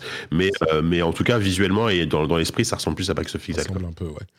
Donc euh, bon, plutôt bon. On verra quand le jeu sortira. Euh, Il y a eu des problèmes évidemment de connexion euh, au, au lancement parce que euh, bah, c'est un jeu Diablo, donc forcément c'est assez populaire. Mais, euh, mais, mais oui, on me demande dans la chatroom, est-ce que c'est pas un jeu service ou est-ce que c'est moi qui m'inquiète trop? Ah mais c'est à fond un jeu Ah bah service. si, hein. c'est À oui, fond, bah, il y a Battle Pass, jeu- Ouais, bien sûr, bien sûr. Il y, aura, c'est un jeu service. De toute façon, Diablo 3 l'était aussi quelque, en quelque sorte. Enfin, est devenu un jeu service, tu vois, à, à- à- à faire au fur et à mesure. Et euh, J'irais même jusqu'à dire que tous les Diablos étaient des jeux services de leur époque. Euh, il y avait, Ouais. alors pas forcément payant de la même manière, mais là, euh, il y aura les Battle Pass, il y aura tout. Donc, euh, mais ça permet aussi d'ajouter du contenu. Donc, euh, ah si, jeu service à fond quoi. Médoc, j'entendais que donc que tu es euh, plutôt client des Diablo, euh, Diablo 4, tu vas te lancer? Euh, oui, oui, je vais y, je vais y toucher euh, principalement pour jouer avec, euh, avec mes amis parce que c'est comme ça en fait que je les consomme, euh, mes Diablo. Je- Le Diablo 1, la première fois que j'ai touché, c'était sur PlayStation. Voilà, c'était sur PlayStation et on pouvait y jouer à deux. Et, euh, et c'était c'était spécial comme expérience, mais parce que tu sais, de- de- d'un run à l'autre, il fallait laisser. Tu pouvais pas, euh, tu pouvais pas garder tout ton stuff, tous tes sous. Euh, tout tes euh, tous tes trucs comme ça donc il y avait une technique euh, il fallait que tu tailles dans le cimetière ou dans le jardin et que tu fasses des montagnes d'or après ensuite t'allais battre le boss tu revenais Mm. et on sauvegarder ces trucs là donc moi j'ai une et de manière générale celui le Diablo sur lequel j'ai passé plus de temps c'est euh, le Diablo 3 hein, en l'occurrence je vois qu'on Ah, euh, ah ouais, non, non, non, moi Diablo 3, euh, Reaper of Soul et tout, tout Bah oui, ça, voilà. les failles, les failles, euh, y avait pas de problème hein, avec la difficulté croissante. J'étais là avec mon, euh, avec mon, euh, avec mon magicien à faire, à faire les, à faire les, les techniques et à taper, à taper les gens avec mes amis. Donc c'est, quelque chose, ouais, c'est c'est complètement mon délire quoi. Et ensuite sur la, la dimension un peu plus gore, un peu plus bresson. Euh, Du 4, moi ça, me- ça me va complètement. J'ai j'ai pas de je crois que c'est un petit peu la tendance générale. Et, oh, vraiment, le fun de Diablo, là où ça, il, il brille, c'est quand on commence à monter un petit peu en niveau et avoir. C'est de là que ça vient en fait, ce sentiment d'avoir des hordes de démons, d'ennemis euh, Ah bah ouais. qui, qui déferlent sur toi et tu exploses tout. C'est un petit peu. Enfin, c'est clairement l'évolution de Gauntlet. Je sais pas si vous connaissiez Gauntlet. euh, Yes, évidemment. Voilà. ah, c'est le, c'est le Ken Slash euh, original de Gauntlet, hein, quasiment. Ah oui. Donc, euh, bon, à voir ce que ça donnera Diablo 4. Euh, mais du coup, euh, Monsieur Bédo, on est, on est avec vous. Est-ce qu'il y a des jeux auxquels vous avez joué ces derniers temps dont vous voudriez nous Alors, parler? ouais. Ouais, je joue à beaucoup de jeux. Et, et de quel jeu tu veux que je te parle? En ce moment, je suis sur deux jeux. donne- fais- donne-moi ton menu. Alors, je te dis, te dis, je te dis ça. Je suis en ce moment sur euh, The Last Spell, parce qu'il y a la V1 qui est sortie Ah oui, euh, il y a pas longtemps. The Last Spell de Ishtar Games. Des Français, des Français. Et donc Cocorico. Et euh, donc, je m'amuse beaucoup. Mais je suis également sur euh, Sons of the Forest, la suite Ah. de Forest. Ah, alors là, Ah, tu vois, là, il y a quelqu'un. Euh, on mais va du coup, pouvoir en tiens, discuter. on, on- on- on pourra en parler effectivement dans, dans un petit moment, mais je suis curieux d'avoir euh, ton avis sur The Last Spell, dont j'avais testé une démo, je crois, il y a un an ou un an et demi, lors d'un Steam Ouais. Fest ou un truc du genre. Euh, Ouais. dis- Dis-nous, parle-nous de The Last Spell, encore un jeu français, très bien. Alors, c'est, c'est, je, je passe un moment excellent avec euh, The Last Spell. Moi aussi, euh, Patrick, j'avais fait partie des gens qui avaient touché euh, en accès euh, anticipé. Et euh, euh, j'avais vu à l'époque que euh, y avait une grosse partie des retours euh, qui étaient là, bon, qui disaient ouais bon c'est clair le, le jeu est cool et tout. Pour pour donner une idée, c'est un style de tactics roguelite euh, tower defense. Allez là j'ai dit tous les termes. Donc euh, L'aspect Tower Defense, c'est vraiment une clé du, du truc, quoi. T'as effectivement, tu... ouais. Enfin, vas-y, oui, je te laisse. Je te laisse. Ouais, non, non, non, mais vas-y, vas-y, vas-y, euh, si, si, si t'as envie que- de... Oui, ce que, j'en avais compris, il y a effectivement un, un mix entre euh, l'aspect jeu de stratégie tour par tour et l'aspect Mhm. tower defense et l'aspect euh, roguelite euh, également. Du coup, ça fait un mix. Si c'est bien fait, ça peut être très cool. Euh, si c'est mal foutu, bah, c'est gimmick et ça ça fonctionne pas. Mais oui, sur la sur la, la l'early, euh, la démo, euh, je crois que les retours étaient mitigés. Et, et Alors, là, les retours étaient... Ouais, les retours étaient mitigés, non pas sur le, le, le, l'ADA qui est très bien avec une musique, on est sur du métal, les gens apprécient beaucoup la musique de, de The Last Spell, ou ni même sur euh, la partie tactics, etc. Mais c'était sur la difficulté. Les gens trouvaient que oh putain c'était dur et que on gagnait pas beaucoup de choses pour justement euh, débloquer euh, euh, dans la partie méta, donc un peu la partie un peu roguelite, débloquer un certain nombre de features qui font que tes runs suivants se déroulent mieux. Et les gens avaient un petit peu, voilà, les gens étaient un petit peu, en tout cas c'était les retours que j'avais vus, les gens étaient un petit peu frustrés sur cette partie-là. Moi, c'est pas le genre de truc. Alors, j'ai pas envie de faire le mec. Je suis pas là en mode bon, je fais le mec. Mais moi, c'est pas le genre de de truc qui me dérange quand c'est très difficile, en particulier pour des tactics ou, de, ou des choses comme ça. Moi, j'aime bien, euh, j'aime bien ce genre de truc. Mais après, oui, oui, je peux reconnaître. Euh, J'arrivais à entendre la frustration euh, des gens qui avaient le sentiment de ne pas débloquer des choses assez, assez vite. Eh ben, écoute, là, depuis la V1, euh, ils ont trouvé une manière très très intelligente de, de régler ce problème-là. Tu as un système maintenant donc de présage. Voilà, c'est-à-dire qu'à chaque fois que tu vas commencer une map, on va te demander est-ce que tu veux un certain nombre de modifiers sur ta map? Par exemple, faire en sorte que tous les héros que tu vas recruter aient un point d'action en plus, aient plus de vie. Ah, moi, je veux bien. est-ce qu'on peut oui. Est-ce qu'on peut faire en sorte que les vagues soient euh, euh, moins massives euh, Tu vois, ce genre de truc. démarrer, démarrer, parce que tu sais, il y a tout un parti, toute une partie, effectivement, Tower Defense, dans laquelle on va être amené à construire des bâtiments qui vont nous octroyer des différents bonus, etc., ou, ou des items. Eh ben, est-ce que tu veux commencer ton run euh, avec euh, peut-être déjà un petit pécule et euh, des matériaux pour construire des balistes pour calmer tout ça? Et donc, on, te propose ce système de présage en, en, en, sachant que c'est intégré donc dans le gameplay, c'est-à-dire à chaque map correspond un nombre maximum de présages que tu peux mettre, mais tu peux également, et c'est, et c'est ça que je trouve bien, tu peux également jouer en mode sans limite. Il n'y a pas de... Il y a euh, sans limite, c'est-à-dire tu mets autant de présages, donc autant de modifiers qui vont, qui vont t'aider dans ton run euh, que tu veux, à condition évidemment au préalable de les avoir débloqués. Euh, et ça, bah, tu peux le faire que en jouant, et puis en, tuant des monstres et en récoltant de, des essences euh, impures. Mais euh, voilà, dès lors que tu as débloqué des présages, ces modifiers, eh ben, tu vas pouvoir vivre tes runs euh, de manière beaucoup plus paisible et tu vas même pouvoir farmer et, et parce qu'il va falloir farmer en fait pour oui, débloquer euh, les, les, les présages. Oui, il y a complètement à 2000% une, un feeling roguelite, hein, ça, il n'y a pas de problème. Mais il n'y a plus cette frustration. Si tu n'as plus envie d'avoir cette frustration de oh, c'est trop dur, oh, il y a trop d'ennemis, oh, ben, je vais encore perdre.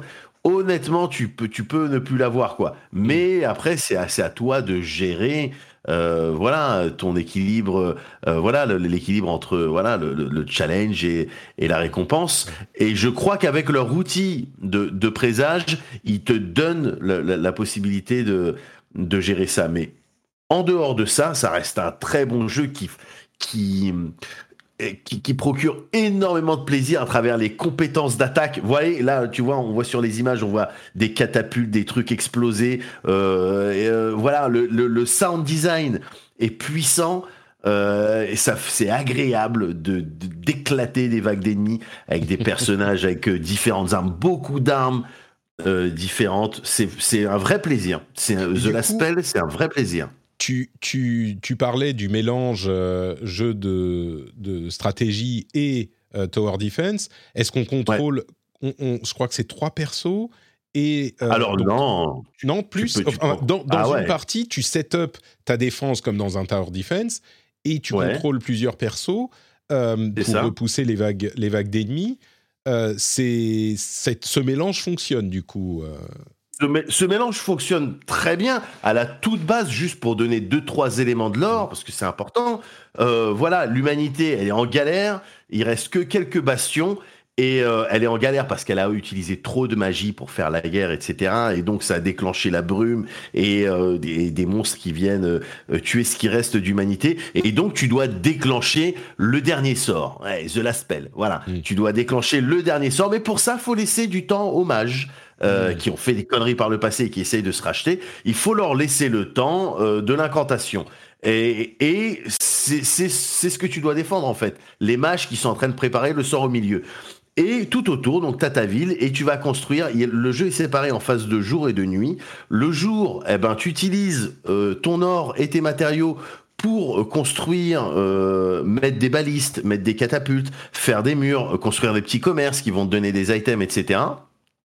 Et, euh, et la nuit, tu te bats avec tes personnages que tu auras recrutés éventuellement à l'auberge à terme. Effectivement, quand tu commences le jeu, tu commences avec trois personnages, Mm. mais ensuite tu peux en recruter plusieurs et ils ont Mais en des jeu, traits particuliers. t'as toute une équipe en jeu? Quand tu. En jeu, tu, en jeu, t'as, t'as, t'as, t'as, t'as ton équipe, quoi. T'as tes trois personnages de base, et puis ensuite, quand tu rentres dans les, les tavernes et, t'augmentes le cap de, de, de ton Hmm, équipe. Donc on peut en avoir plus à contrôler en jeu. Tu peux en avoir. Oui, hier j'étais sur un run, genre, on était 7 quoi, tu vois.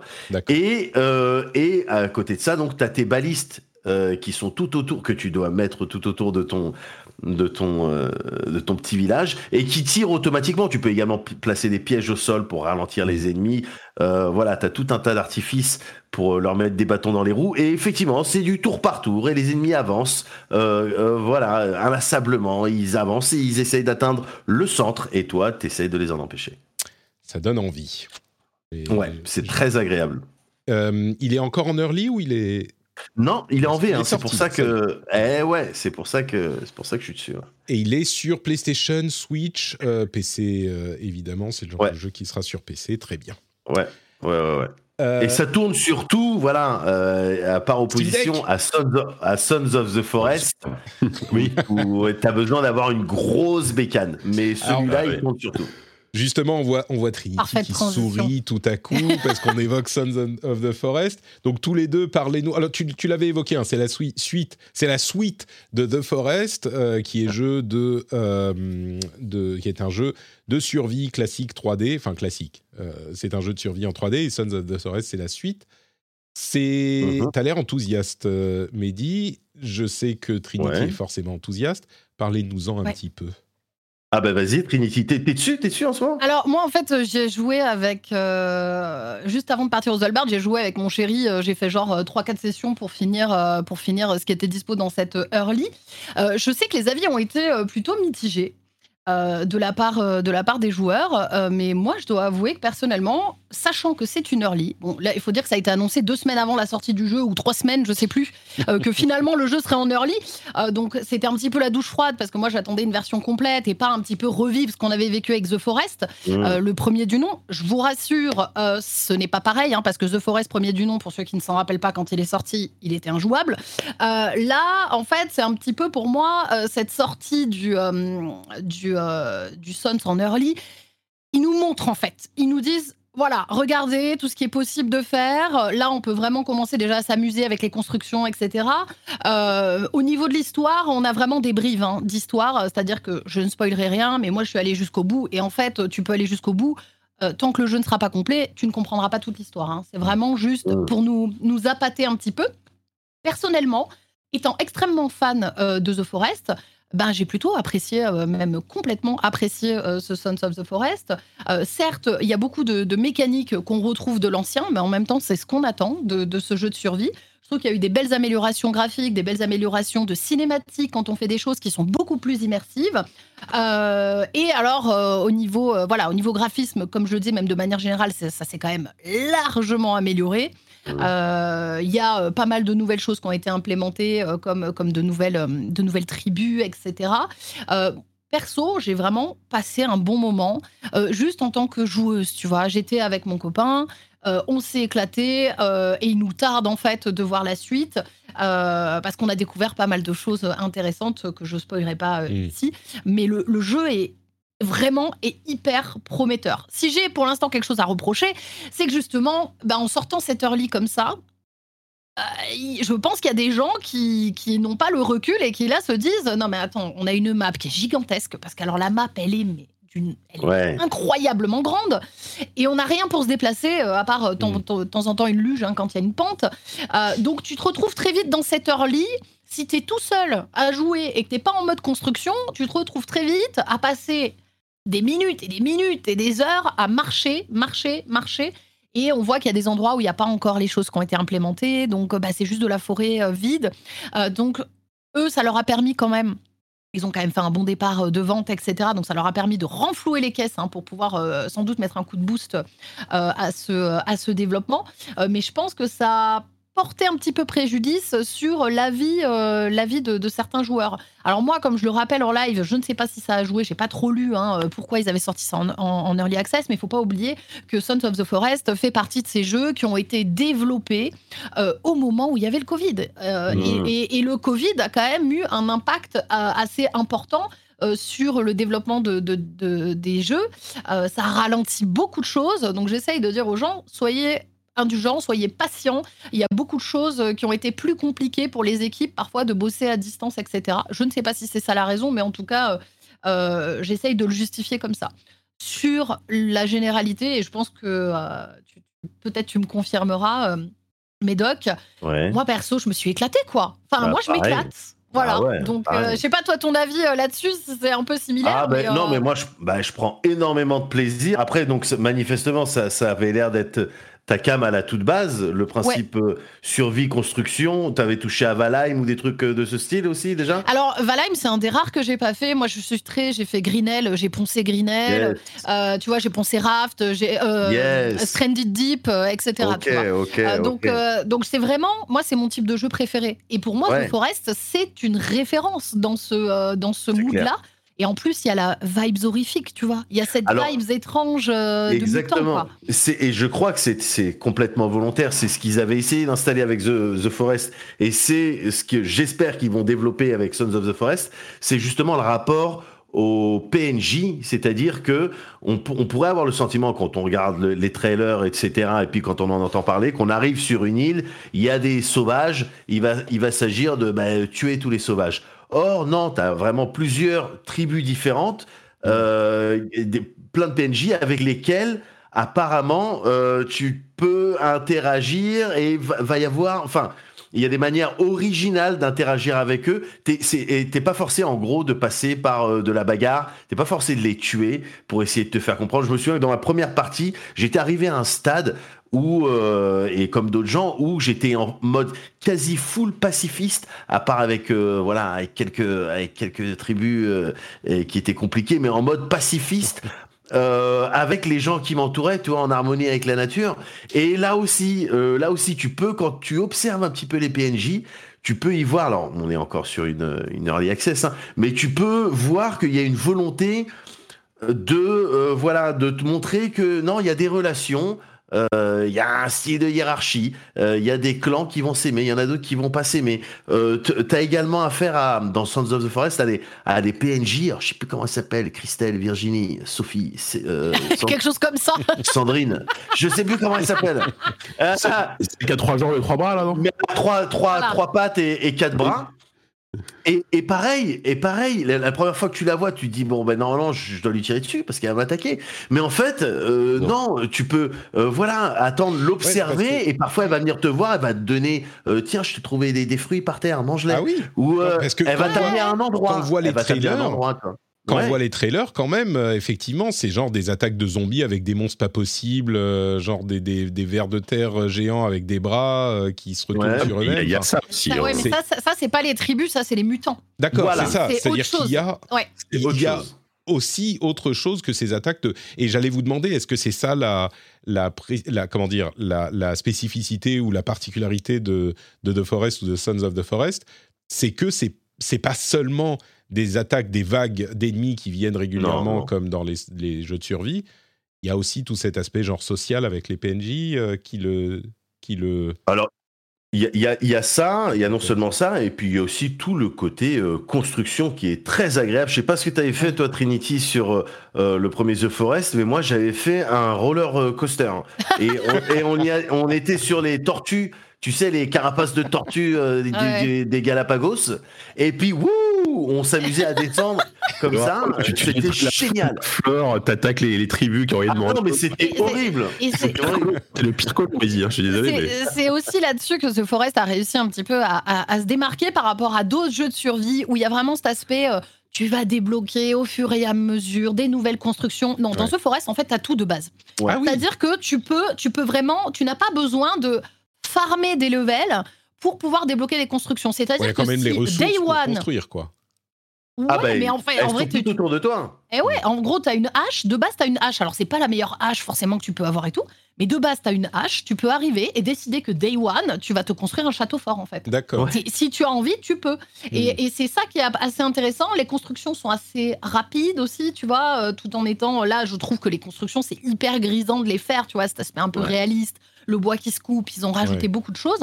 Mais effectivement, lui, il a, il a vraiment pris un parti pris qui est euh, l'instantanéité de la, de, la, de, la, de la construction, de la survie, la survie qui qui est pas si difficile que ça hein, au niveau de tout ce qui est nourriture et tout, mais en fait c'est ce qu'il y a autour qui, qui t'apporte de la difficulté.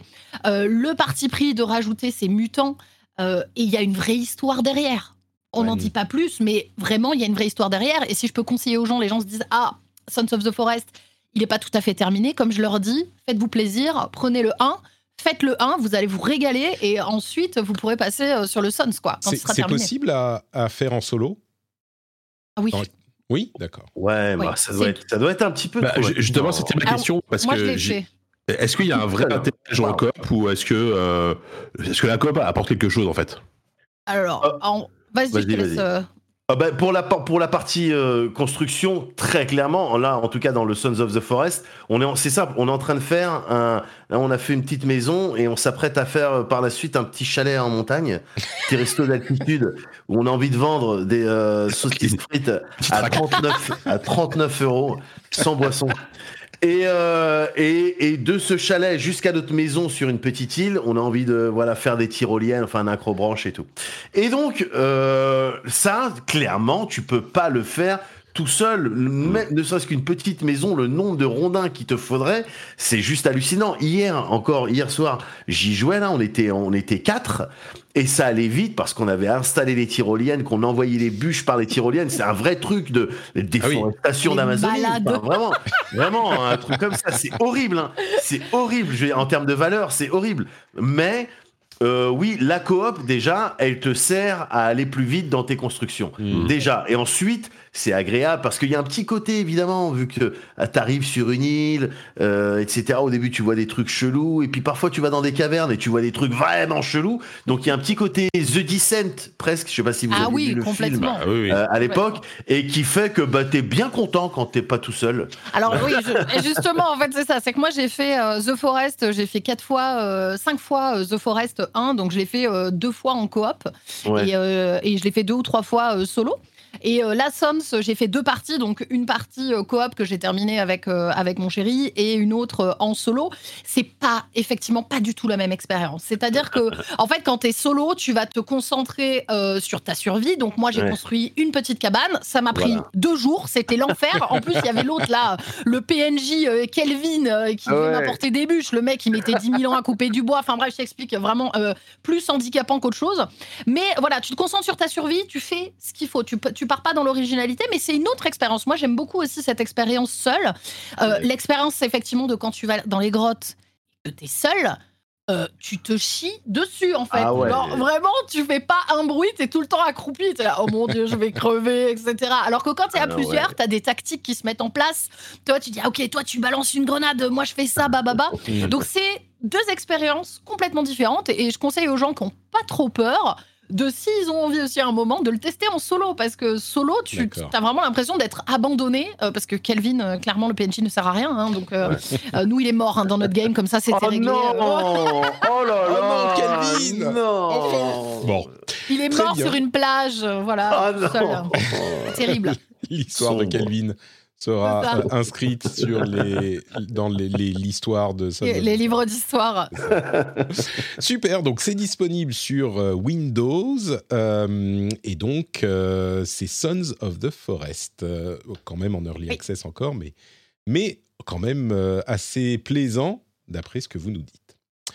Euh, alors je crois que euh, il y a un certain nombre d'entre vous qui va devoir filer. Trinity, tu voulais Yes. nous parler de Chef Life, mais je, je crois vais en parler en- euh, je peux en parler très rapidement hein. Mais va vas-y, laisser partir Médoc Alors- qui doit. Ah oui, Médoc, qui, qui euh, Non, pas- j'ai pas envie d'être impoli, euh, Trinity. non. non mais t'inquiète pas hein. D'accord, mais c'est pour la France, tu comprends que c'est pour la France. Donc... Bien sûr, je ne le prendrai pas mal. Moi, j'y vais ce soir. Donc, euh, Ah je- bon, bah parfait. Je te, euh, je te soutiens dans tout ça. Euh, N'hésite pas. euh, et, euh, et, et puis, il n'y a pas de souci. Je le prendrai. Ok, super. Eh ben écoutez, je- moi, je, moi je vous fais des bisous. Euh, voilà. On, Euh, on rappelle Cozy Corner. euh, Yes. On Ah oui, c'est vrai. Bah oui, pro- un peu- ah, promo quand même. Euh. L'action politique, c'est important, mais aussi, Pardon. euh, tu vois, faut, faut, faut vivre. Euh, Cozy Corner, le podcast le plus, euh, comment dire, c'est une version intéressante d'un. Imaginez une- un soir euh, devant un feu de cheminée avec des amis et Ouais. on se sent bien. C'est un peu Ah ça. bah, j'aime bien Cozy ça. Corner. Voilà. Convient j'aime bien ça. Un beau résumé. Ouais, ouais, ouais, carrément. Bah, Cozy Corner, voilà, même si en ce moment, bah, Patrick, en ce moment, là, on est en euh, petite pause du Cozy Corner de quelques jours parce que euh, il y a Corner, donc, parce que moi je suis donc je suis Cozy et il y a Corner, et il y a Corner qui est papa, hein. Donc, Ça y est euh, J'ai même pas. eh ouais, eh Oh ouais, là là, là. eh, depuis quelques jours. Donc congé Le paternité. pauvre. Eh, non, mais faut lui dire, c'est que du bonheur. Oui, Faut oui, lui dire que c'est que C'est du bonheur. Patrick, quoi Les premiers jours, t'es- t'es vraiment convaincu quand on dit c'est que du. Enfin, ça dépend des modèles C'est terrible. Pardon. Si, si, c'est que voilà. du bonheur, je vous assure. Tout va bien. Donc euh, la petite pause en ce moment du cosy, mais on, on peut voilà, hein, je, je continue à faire le euh, voilà, je- à faire la permanence et puis on fait les streams aussi sur la chaîne Alice Blaze. Donc euh, on est bien, on est bien. Très On bien. est bien. Donc, le- Voilà, de toute voilà. façon, le lien vers ton compte Twitter sera dans les notes de l'émission. Pour ceux Yes. qui en veulent plus, ça sera là-bas. Merci, Médoc. Te fais pas Merci mal. à vous. Bon courage. ciao. Ciao, tout le ciao. Ciao. Et du coup, avant de filer euh, streamer RE4, euh, ah bah Oui. il est parti. Du coup, maintenant, il n'y a plus rien qui marche dans mon. Si, ça va. mon setup. euh, ça va. Oui. Du coup, c'est quoi Chef Life Un simulateur de restaurant? Alors Ça ça, tombe bien, je vais pouvoir en parler hyper efficacement puisque j'avais préparé des petites notes pour ne rien oublier. Alors oui, euh, aujourd'hui j'ai décidé de me mettre au fourneau euh, puisque j'ai commencé à jouer il y a trois jours en fait à Chef Life a Restaurant Simulator. Alors c'est un jeu français. C'est un jeu qui est développé par euh, Cyanide et qui est disponible depuis le 23 février, donc il a à peu près un mois. Et c'est un, un- un jeu en fait qui va nous placer dans la peau d'un jeune chef qui ouvre son premier restaurant et qui a pour objectif d'obtenir une étoile Michelin. Euh, donc j'en suis qu'au début, mais j'ai déjà vu euh, pas mal de features euh, qui sont disponi- disponibles et franchement le jeu est clairement hyper complet. Euh, parce que moi je suis assez fan, hein, vous le savez aussi des simulateurs. Au- Au-delà de tuer des gens dans des jeux, j'aime bien aussi tout ce qui est simulation. Donc simulation de restaurant, j'ai joué à Cooking Simulator. machin. Voilà, Food Truck Simulator, tous ces trucs-là, j'adore. En fait, on va vraiment partir de l'ouverture de son restaurant avec euh, des plats plutôt simples à faire et un, seul commis avec nous, pour ensuite le faire évoluer sur plein de points que je vais vous justement vous expliquer. Euh, en gros, on avance de façon euh, journalière dans l'aventure et en fait, chaque journée de travail va se découper en plusieurs phases. Donc, on va avoir le choix du menu qui comprend bah, le plat du jour, qui sera le plat le plus susceptible d'être commandé, le choix des tarifs, qui va plus ou moins euh, augmenter ou baisser l'exigence des clients et surtout euh, les plats qui vont déterminer la direction que prend notre restaurant. C'est-à-dire qu'on va pouvoir avoir des, des plats qui sont estampillés euh, diète, végé, français, italien, gastro. Il y a plein de choses euh, comme ça et ça, ça va vraiment déterminer quelle est la ligne de notre restaurant. Donc on est Mhm. sur quelque chose quand même d'assez réaliste où on fait pas euh, euh, justement des, des, des galettes saucisses et à côté euh, un, un plat gastronomique, tu vois. Donc on essaie vraiment d'avoir une cohérence. Euh, et une fois qu'on a fait donc ce menu, on va passer la commande à nos fournisseurs qui peuvent être plus ou Ah, ça moins va jusque-là. Reste- oui.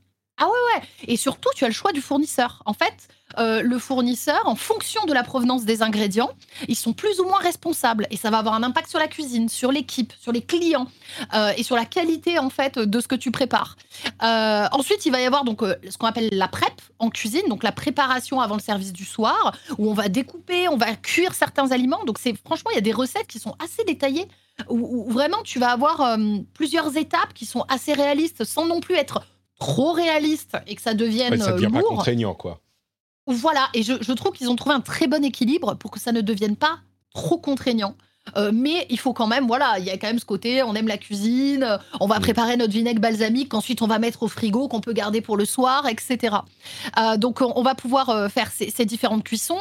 Euh, donc conserver certaines choses qu'on prépare à l'avance au chaud ou au froid, comme des soupes par exemple, ou bah, voilà, vinaigre balsamique, ou les découpes de certaines choses. Et on va pouvoir aussi, pendant ce temps-là, tester des nouvelles recettes débloquées. On peut pas mettre une recette qu'on n'a pas essayée à la carte. Donc, au fur et à mesure, avec les, les points de, con- de, de- d'XP en fait qu'on gagne, on va débloquer des, euh, des points de compétences qu'on va pouvoir euh, utiliser pour acheter des recettes. On n'est pas obligé de tout acheter. On peut vraiment choisir. Euh, et il y a des recettes, euh, comme je vous disais, un petit peu de tout. hein. Ça va euh, du bœuf bourguignon euh, euh, à la tomate mozza, euh, etc., etc. Euh, et en plus de ça, euh, quand on a fait la recette, il faut ce que j'ai trouvé très intéressant, c'est que euh, on fait le plat.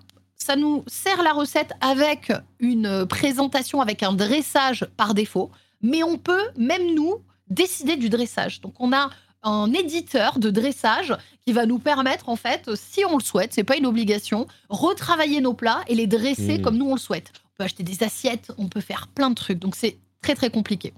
Euh, et j'ai- j'aime beaucoup, euh, très très complet, pardon. Et j'ai beaucoup aimé justement cette option en fait de dressage qui, euh, si les gens ont envie de pousser, bah, ils peuvent faire parler un peu leur créativité. Ouais. Et ensuite, après, bon, mais il ça va super a- loin. Tu peux designer ton restaurant. Je sais pas jusqu'à quel Ouais. point, mais mais il y a un- c'est c'est en- vraiment en collaboration avec Michelin. Donc, euh, Exactement. le vrai Michelin avec ta vraie étoile Michelin que tu peux avoir. pour. Exactement. C'est là-dessus que j'allais justement y venir. Mm. Alors, il y a des petites interactions avec des personnages hein, qui te lancent un petit peu des défis ou qui te donnent des conseils. Ou voilà, il y a même des influenceurs qui viennent en mode Ouais, je vais faire un live dans votre restaurant. Enfin, tu vois, il y a des petits trucs comme ça euh, assez cool. Mais aussi, effectivement, on, on a la possibilité donc de donner une identité à notre restaurant. Donc au début, on a quelques petites choses euh, de disponibles, mais on a tout un catalogue où avec l'argent qu'on se fait dans le restaurant, on va pouvoir acheter des éléments, euh, des assiettes, des tables, euh, des décorations, euh, plein de choses qui vont vraiment donner une identité. Et cette identité, elle va avoir un impact sur ce que les gens attendent de ton restaurant. Mm. Euh, donc, par exemple, si tu fais une identité très moderne, très classieuse, bah, si tu commences à vendre euh, peut-être des, pizzas, euh, ce sera moins cohérent, tu vois, ce sera pas ce que les gens attendent. Euh, et c'est toi qui décides de tout ça. Et tu peux même agrandir le resto, tu as de plus en plus de clients, etc. Alors, dit comme ça, il y a énormément, il y a l'air d'avoir énormément de choses et ça n'a pas l'air d'être très accessible à tout le monde. Moi, sincèrement, je trouve que c'est un jeu justement qui est beaucoup plus accessible parfois qu'un cooking simulator qui peut être un peu long et rude parce qu'il faut découper soi-même euh, certaines choses. Enfin, il y a vraiment une mécanique qui parfois est un peu lourde.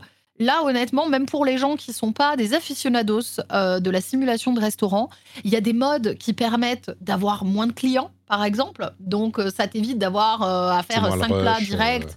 Voilà, tu auras deux plats à faire, donc tu es tranquille, etc. Et puis après, tu as un commis. Et ce commis va pouvoir faire des tâches et lui aussi va gagner de l'XP. Au fur et à mesure, il pourra t'avan- t'avancer sur d'autres choses. Et puis tu pourras embaucher des gens. Et il faut surveiller aussi euh, la propreté de ton restaurant. Enfin, il y a vraiment une multitude de choses qui font que sans être trop lourd et sans être trop euh, voilà, euh, pesant dans le gameplay, on a une vraie expérience de quelqu'un qui gère un restaurant de A à Z et je trouve vraiment le jeu hyper bien exécuté. J'avais un petit peu peur à la base justement ces jeux comme ça un peu en collab, euh, tu sais, euh, collab avec Michelin, collab. J'ai toujours un Ouais. petit peu un Est-ce que ça va être bien petit, euh, ouais. voilà, une petite appréhension. Et euh, franchement, je le trouve génial. Donc euh, n'hésitez pas. Et en plus, genre, trop- petite fun fact trop sympa, le, le premier jour où j'ai joué, t'as carrément le CM du jeu qui est venu, qui a offert des clés dans le chat, etc. Enfin, tu vois, en plus, ils sont hyper sympas. Ils regardent les gens aussi qui, qui, qui streament le jeu, tu vois. euh, euh, et ils viennent un petit peu euh, parler. ils, nous demandent aussi si on a des choses à faire remonter. En plus, ils sont hyper à l'écoute. Donc c'est un jeu là qui comprend à l'heure actuelle à peu près 150 recettes de base, qui va aussi fonctionner avec des DLC, c'est plutôt bien pensé. hein. Tu auras un DLC notamment qui s'appelle Al Forno, qui va être un DLC italien, où tu vas pouvoir cette fois-ci acheter un four à pizza et avoir plein de recettes de pizza si Et tu as envie de faire une pizzeria. Alors justement, hein, c'est terrible parce que ce jeu, à chaque fois que j'y joue, 13h40, c'est pas du tout à l'heure pour parler d'un jeu comme ça. hein. Ah ouais, non, c'est clair. Alors, c'est terrible parce que même en y jouant à 16h de l'après-midi, les gens me disent Meuf, je suis allée chercher mon truc dans le frigo, j'ai tout explosé. Enfin, clair. parce qu'en fait, les plats donnent vraiment envie et euh, et tu sais, tu t'imagines l'odeur, le goût des choses, tu les travailles. Euh, donc, c'est un jeu qui donne extrêmement faim. Hein, je vous le dis, si en ce moment vous êtes en diète, c'est peut-être pas le moment d'y jouer Ouais. parce que t'as grave faim. Donc, euh, donc voilà. Donc, honnêtement, euh, c'est français. Ça donne faim, c'est bien exécuté, donc j'adore. Très bien, donc ça s'appelle Chef Life et c'est dispo un peu partout. Je me suis dit c'est le genre de jeu qui est que sur Ouais. euh, qui est que sur PC, mais il est sur PlayStation, Xbox, Switch et euh, sur l'Epic Game Store. Donc euh, il est un peu partout. Voilà. Super, Chef Life. Euh, pour ah, merde, j'ai changé les trucs et ça a tout changé. Ça va- Ah oui non si, je sais ce qui se passe. Il faut faire ça. Euh, Est-ce que- donc, donc euh, je crois qu'on arrive du coup au bout. Moi, j'ai encore quelques news à vous Ouais. euh, mais j'aurais voulu prendre- deux minutes pour parler de Project Zero, mais si tu penses qu'on n'a pas le temps. euh, Ah mais si si bien sûr. Mais moi je, suis respectueux du temps de mes invités. Je sais que Trini va devoir se préparer pour streamer Resident Evil 4 justement, donc on va la laisser filer. Euh, ouais, je suis désolée. hein. C'est rare que je parte avant, Il y a mais pas là, de c'est souci. l'excitation est à son comble. hein. On viendra bah, je te- je- quand on aura fini, on viendra te dire bonjour. euh, on fera un petit raid pour venir te dire c'est gentil. C'est gentil. Mais euh, ouais, je vais, je vais aller streamer euh, Resident Evil 4. Du coup, je vais vous, euh, je vais vous abandonner. Euh, en tout cas, merci, hein, comme d'habitude, pour l'invitation, euh, pour l'invitation. Patrick. Euh, et puis, euh, et puis, bah, écoutez, euh, je vous La souhaite à prochaine tous fois, une dans un mois excellent- Et Ouais, dans un mois. Et Ouais. on mettra évidemment, comme toujours, le lien vers ton compte Twitter qui redirigera les gens vers ton, euh, ta page Twitch où tu streams plein de choses. Merci. Trini. Exactement. Passez une excellente journée tous les deux. Merci tous les et deux. le chat. Merci. ciao. Ciao. ciao. Et du coup, maintenant, on est enfin seul. Jika, j'attendais ce Mais c'est fou, je devais même pas être là et finalement on se retrouve tous les deux, tu vois. Eh, mais tu, tu, C'est tu es forcément, tu es forcément là dans Mm. nos cœurs. Quand tu, Ouais. quand tu- même quand tu n'es pas là. Euh, On va faire le parler- corner de Patrick et de, de JK, quoi. Pardon? On va, faire le, on, on va faire le cozy corner de Patrick et JK. Voilà. Alors, oh là là, quel programme. Écoute, on parle, Ouais. on parle après. Euh, tu, tu satures un tout petit peu de ton micro, d'ailleurs. Alors je vais essayer de m'éloigner peut-être, je sais pas, peut-être que je parle trop près, je sais pas. c'est- un petit peu. Peut-être que le gain est un peu trop élevé, mais peu importe. Ça, pa- ça passe quand même. Et tu disais que tu voulais parler de Ah Project Zero. élevé.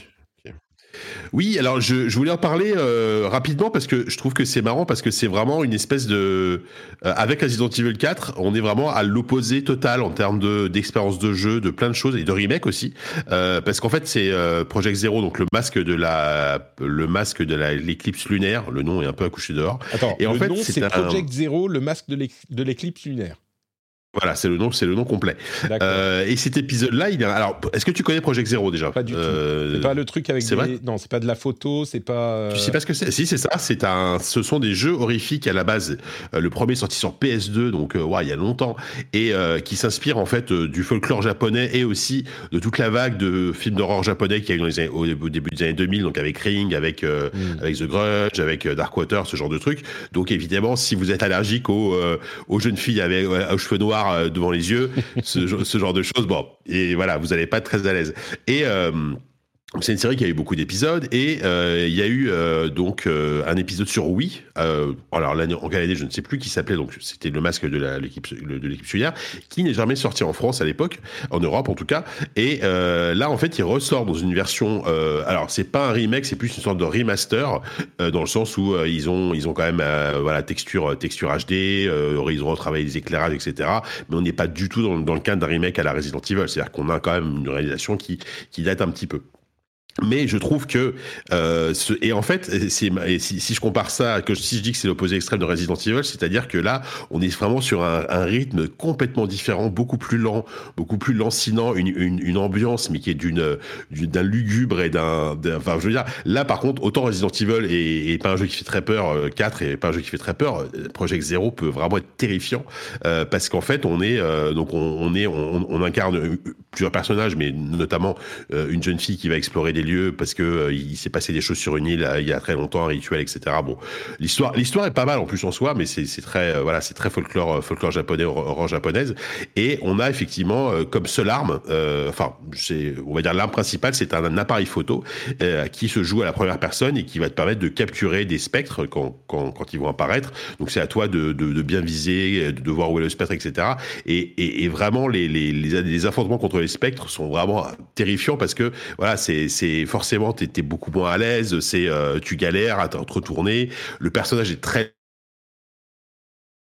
T'as une touche pour courir, euh, moi, moi je marche plus vite, tu vois. C'est vraiment, euh, c'est, c'est vraiment, c'est mais, vraiment ça. Mais attends, ça, quand, tu dis, quand tu dis l'arme, c'est un appareil photo, c'est pas juste que tu prends les photos genre qui te permettent de voir les spectres que tu vois pas dans le monde réel ou un truc genre. C'est vraiment une Alors, arme qui yes. va te permettre de te ça. défendre contre.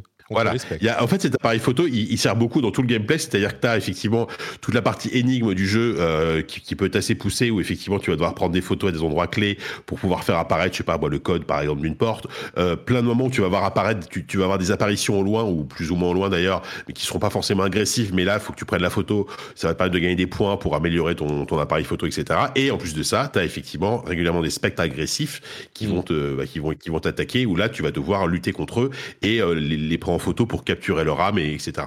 Et, alors, clairement, c'est moins euh, très, enfin, c'est moins euh, grand public entre guillemets qu'un Resident Evil 4. C'est une série qui est, qui est, euh, qui, a, vraiment son public. Mais moi, je trouve qu'en termes d'ambiance, euh, c'est vraiment, euh, c'est vraiment très particulier. C'est très réussi. Et, et voilà. Donc, si, si vous êtes un tant soit peu, et si vous connaissez pas Project Zero, c'est c'est une bonne porte d'entrée pour découvrir la série parce que ça reste malgré tout un, épisode récent qui a été refait. Donc, visuellement, même si ça date un peu, ça tient la route. Et mais par contre, voilà, faut, faut, faut, faut, faut être prêt à un, un rythme assez lent, un truc vraiment d'atmosphère, euh, un truc qui fait qui fait vraiment un, très peur par moment, je, vraiment, mais euh, mais avec un rythme qui est vraiment très particulier. Mais et moi et moi j'adore et je trouve que euh, en ce moment je suis en train de jouer à ça et Resident Evil 4 en parallèle et je trouve que vraiment ça me fait deux deux espèces de, de ouais de un spectre de, de jeux d'horreur qui est qui est, très très large quoi. Et du coup, le, le- le truc qui fonctionne dans ce jeu, c'est que bon, d'une d'une part, tu te déplaces très euh, lentement de toute façon, Ouais. mais dis-moi si je me trompe, quand tu veux essayer de combattre les spectres qui vont te, qui te veulent du mal, tu passes dans cette vue à la première personne. Ou je sais pas si tu peux te déplacer, mais tu es encore plus limité. Tu peux ouais, tu passes en vue FPS un peu quoi. C'est ça. Mais du coup, j'ai l'impression que quand tu es en vue FPS pour essayer de combattre. Oula, ah oui, non, je vois des trucs, c'est. Effectivement.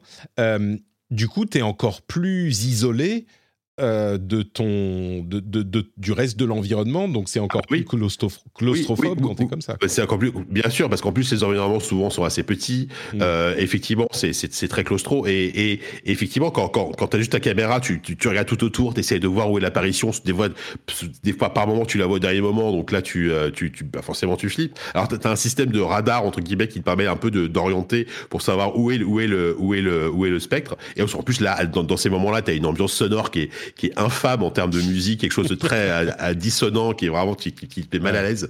Euh, Enfin, moi, je- moi, je- moi, j'adore, mais euh, mais voilà. Après, par contre, il y a un côté très un peu daté sur les, notamment les looks des les, les- looks des filles, quoi. C'est vraiment le, le cliché, quoi. Tu, tu peux les tu peux les habiller en maid, tu peux les habiller en maillot de bain. Enfin, c'est c'est là, c'est vraiment c'est c'est hashtag le Japon, Japon il y a il y a 15 ans, quoi. Voilà. Et euh, bon, évidemment, après la, la, la tenue par défaut suffit très bien, et voilà. Mais dans les bonus, t'as plein de trucs comme ça, mais ça, ça c'est des trucs un peu débiles. Euh, mais par contre, l'histoire est vraiment intéressante, je trouve, si on aime encore une fois ce, ce type d'horreur asiatique. Euh, euh, moi, c'est une série que j'aime bien et euh, voilà, je, je vais pas dire que c'est un grand jeu, mais ça, ça change, ça change vraiment de, de- des- des propositions habituelles qu'on peut avoir sur, sur les jeux d'horreur. Project Zero, Mask of the Lunar Eclipse, et c'est le remake, enfin le remaster qui est dispo remaster, sur toutes voilà. les consoles du coup. Sur Euh, PC aussi, ouais. Sur, PC, sur console. sur console. Tout à fait. Un jeu Koei Tecmo. Bah merci Jika euh, pour Voilà. ce petit bonus en plus, c'est super. Euh, du coup, moi, alors je vais, je vais quand même vous dire, puisque toi tu as dit ton petit mot en plus, je vais quand même vous dire mon petit mot en plus sur euh, Destiny. Pour vous dire que pendant que je ne pouvais pas jouer, j'ai Tu peux pas t'en empêcher. Hein, c'est bah, c'est à quoi j'ai j'ai joué. En fait, c'est à quoi j'ai pas joué euh, Ah, ces derniers d'accord. temps. Si, j'ai quand même un petit peu joué une ou deux demi-heures euh, la- la- c- ces deux derniers jours, mais quand j'étais à Paris, je voulais jouer à Destiny je regardais des vidéos de Destiny et du coup, euh, je, je- je fantasmais, j'étais frustré du fait de ne pas pouvoir y jouer. Mais aussi pour dire que l'acteur Lance Reddick, qui euh, avait joué dans plusieurs séries à succès comme The Wire ou euh, enfin il y en avait plusieurs, il jouait un rôle dans Destiny et il est mort euh, malheureusement de manière assez inattendue il y a quelques jours de ça. Et c'était j'ai pas souvent des réactions genre oh merde quand il y a un acteur ou un chanteur qui est mort je sais pas pourquoi moi ça me touche un petit peu moins. Je suis insensible tu vois je suis horrible.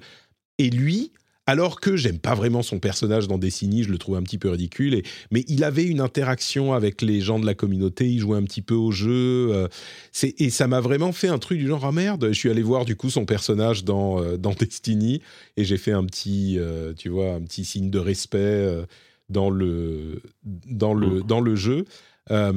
C'était un petit, peu, un petit peu bizarre de se dire qu'il est, qu'il est plus là, quoi. C'est- lui qui joue ici dans John Wick, hein, on est d'accord? Tout à fait, ouais. Il joue le, c'est ça, le oui, oui. pas le majordome, le, Le majordome, enfin le, pas le majordome, mais le, ouais, voilà, le, je sais plus comment on appelle ça, mais oui, oui, euh, oui, oui, bah, en plus c'est un super, c'est un super acteur et oui, c'est, c'est. Il joue un petit peu toujours le même rôle, avec la même Oui. voix très caractéristique, très c'est, dure.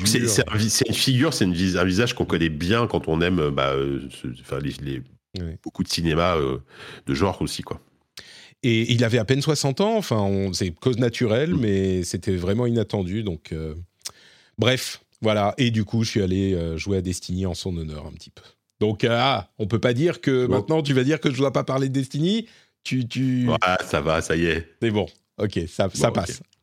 Et du coup, on va conclure avec euh, quelques petites news supplémentaires nous restent à détailler. Alors, on va juste les mentionner. Tu me dis si toi, tu as euh, quelque chose à dire dessus.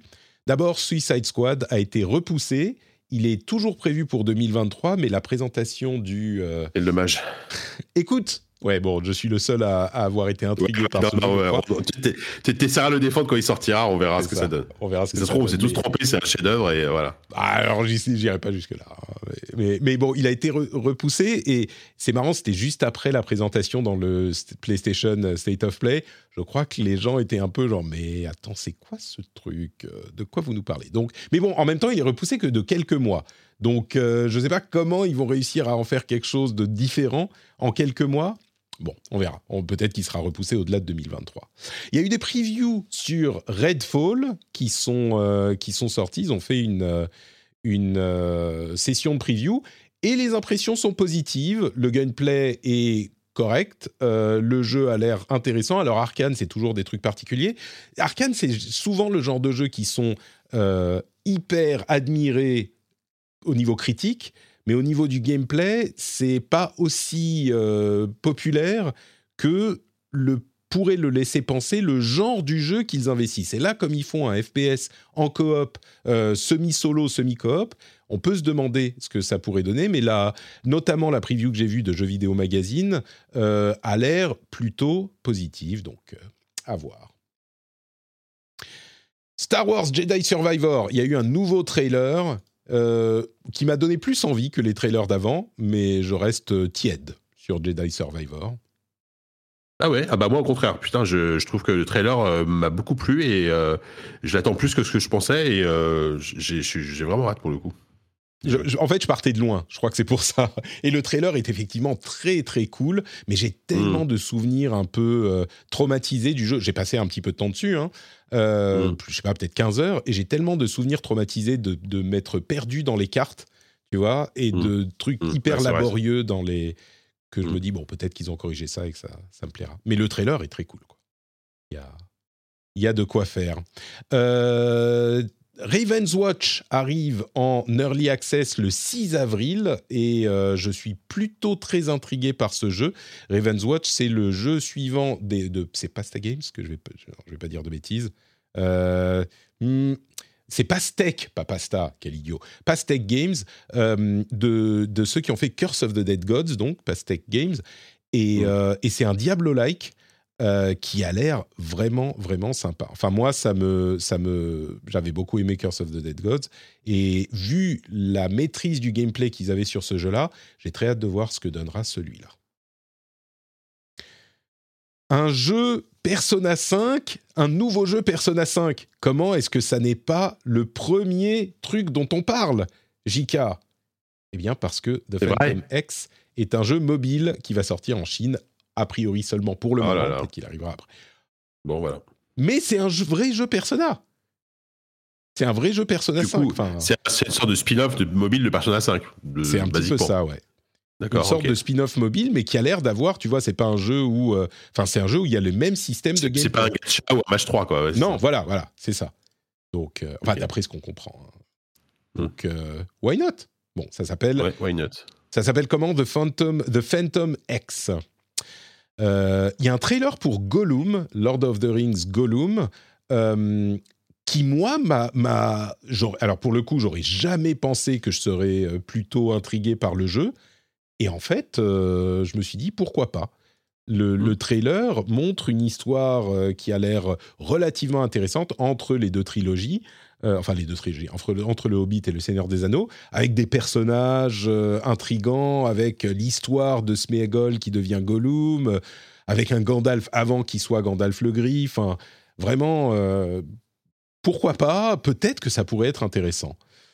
Bon, euh, le problème, ça sera que j'aurai d'autres choses à faire quand il sortira. En, en On verra. plus tard Puis ça, ça 2020. fait tellement, tellement longtemps qu'il est en développement en plus. euh, bon.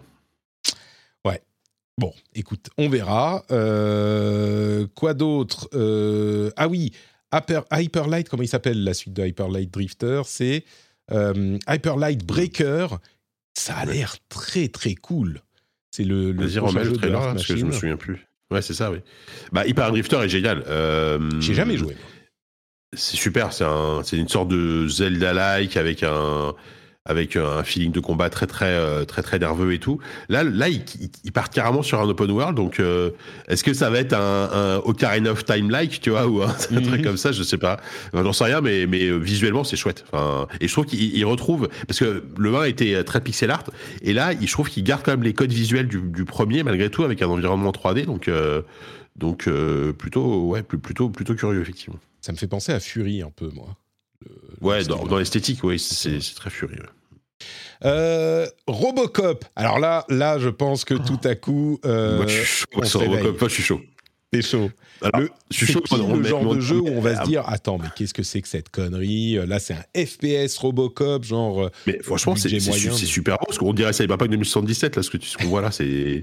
non mais euh, j'exagère un peu, mais c'est propre, quoi. ouais, ouais. Après, le truc, c'est que c'est un, c'est développé par Teyon. Et Teyon, c'est un studio qui a fait une immonde bouse, qui, est un, qui était un jeu Rambo, qui était vraiment un horrible jeu, et un jeu plutôt réussi, qui était Terminator euh, Resistance, je crois. C'est ça qui, qui est pas un chef-d'œuvre, mais qui est un étonnamment bon, jeu Terminator avec euh, un FPS, hein, euh, un truc très, très, très, très fun à jouer. Donc, j'ai envie de leur, euh, j'ai envie d'y croire. J'ai envie d'y croire. Et puis Robocop, euh, Robocop, ça me parle forcément, tu vois. Donc, euh, voilà. Moi, moi, ce que je crains, c'est que Robocop, il y a beaucoup de commentaires sociaux et je crains que ça se perde dans le FPS un Ouais, petit peu classique. euh, il y a, y un commentaire social dans le premier film, surtout après. Bon, c'est devenu Oui, un peu moins, mais Oui, bah, Mais, euh, les bah, autres, après- on les a oubliés. euh, Gilles, ça, on en parle. Moi, c'est plus les combats qui me, tu vois, qui, parce que Robocop, c'est quand même pas le, le- le héros le plus souple et le plus nerveux de, tu vois, de- du cinéma. Donc, euh, j'ai un peu peur pour les combats, par contre. Ouais. Mais euh, bon.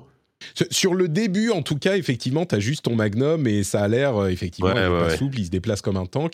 Après, il sort un Uzi, donc euh, bon, à voir. Ouais, ouais, ouais. Va voir. Euh, Microïd lance un jeu Cobra. Moi, je me dis, Microïd, ils ont des trucs à faire, quoi. Après le jeu euh, Goldorak, ils lancent Bah, la- il- un jeu ça, Cobra. Enfin, pardon, ils lancent la pré-prod hein, d'un jeu Cobra. Hmm. Euh, Valve annonce Counter-Strike 2 pour cet été. Regarde ça.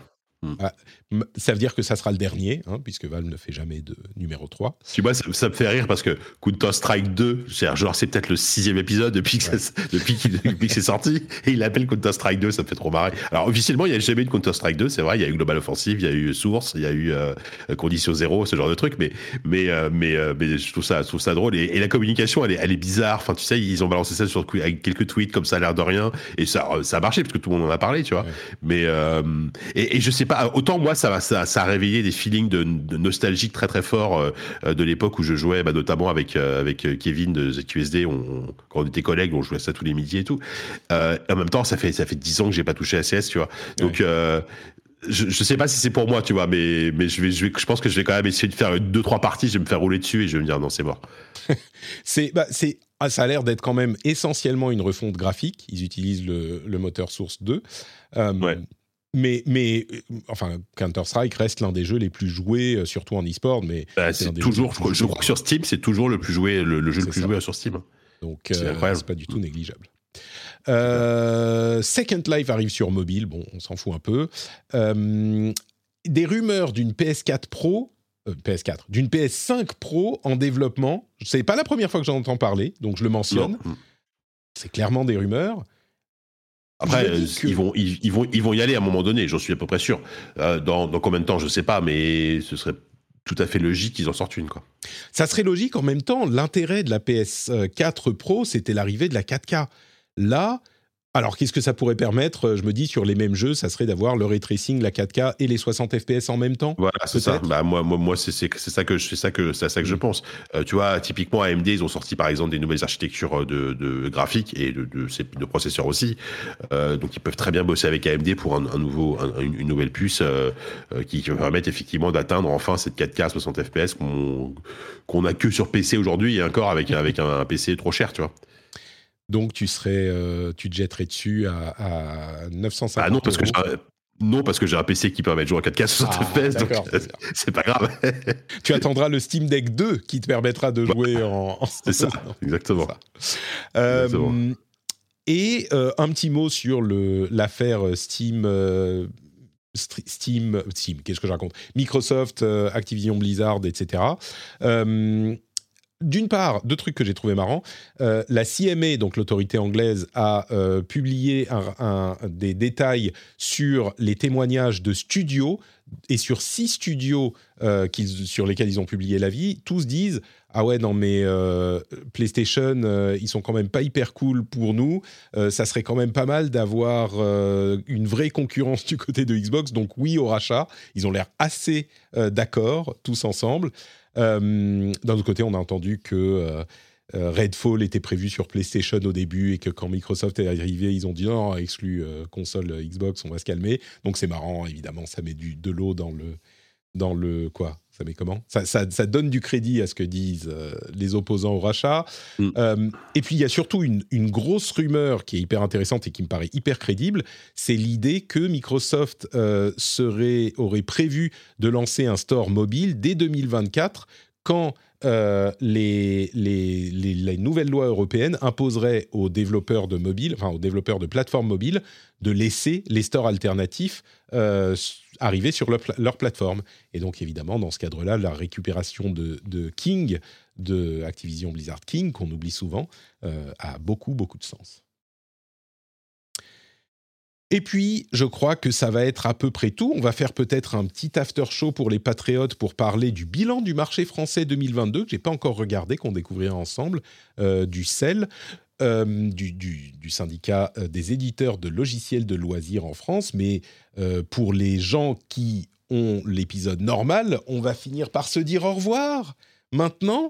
Euh, Eh puis oui, dire ça au y est. à Jika, que je remercie encore très chaleureusement de nous avoir rejoints Mais pour cet Un épisode. plaisir.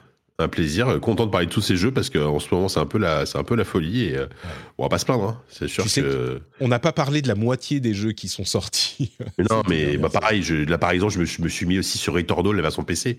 Et Mhm. Retordal, j'avais oublié à quel point c'était incroyable. Tu Ouais. vois Donc, euh, bon, bref.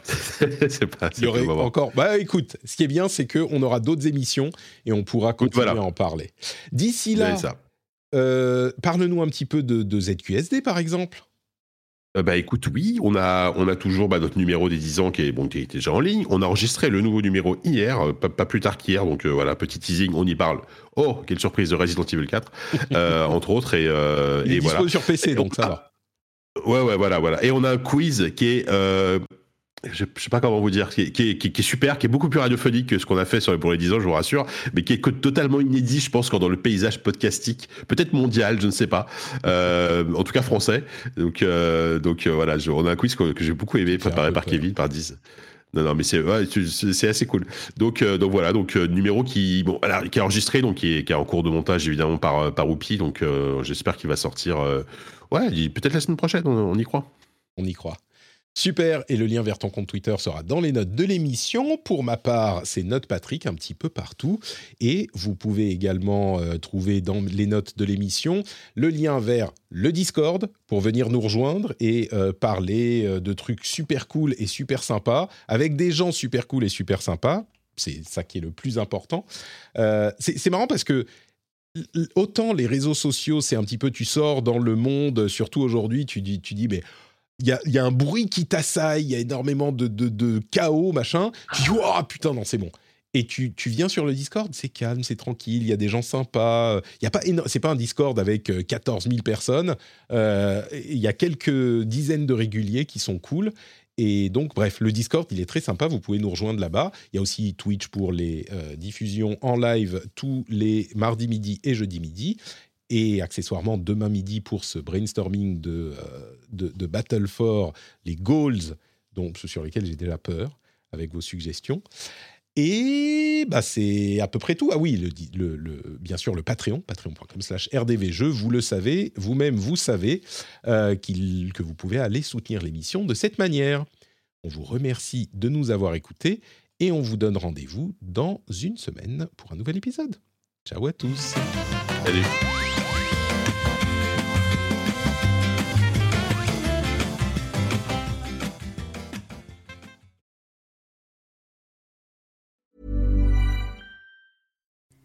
Hi, I'm Kara Berry, host of Everyone's Business But Mine, and I am an all inclusive addict. Enter Club Med, the best all inclusive for you and your family. With resorts worldwide, from their family flagship resort, Club Med Punta Cana, to their only mountain resort in Canada, Club Med Quebec, they have everything you need to relax. With their 20 plus sports activities, wellness programs, you can dine on delicious cuisine and make memories with your family. So book your next getaway with Club Med. Visit clubmed.us or call 1 800 Club Med or your travel advisor. Join us today during the Jeep Celebration event. Right now, get 20% below MSRP for an average of 15178 under MSRP on the purchase of a 2023 Jeep Grand Cherokee Overland 4xE or Summit 4xE. Not compatible with lease offers or with any other consumer incentive offers. 15,178 average based on 20% below average MSRP from all 2023 Grand Cherokee Overland 4xE and Summit 4xE models in dealer stock. Residency restrictions apply. Take retail delivery from dealer stock by 4 1. Jeep is a registered trademark.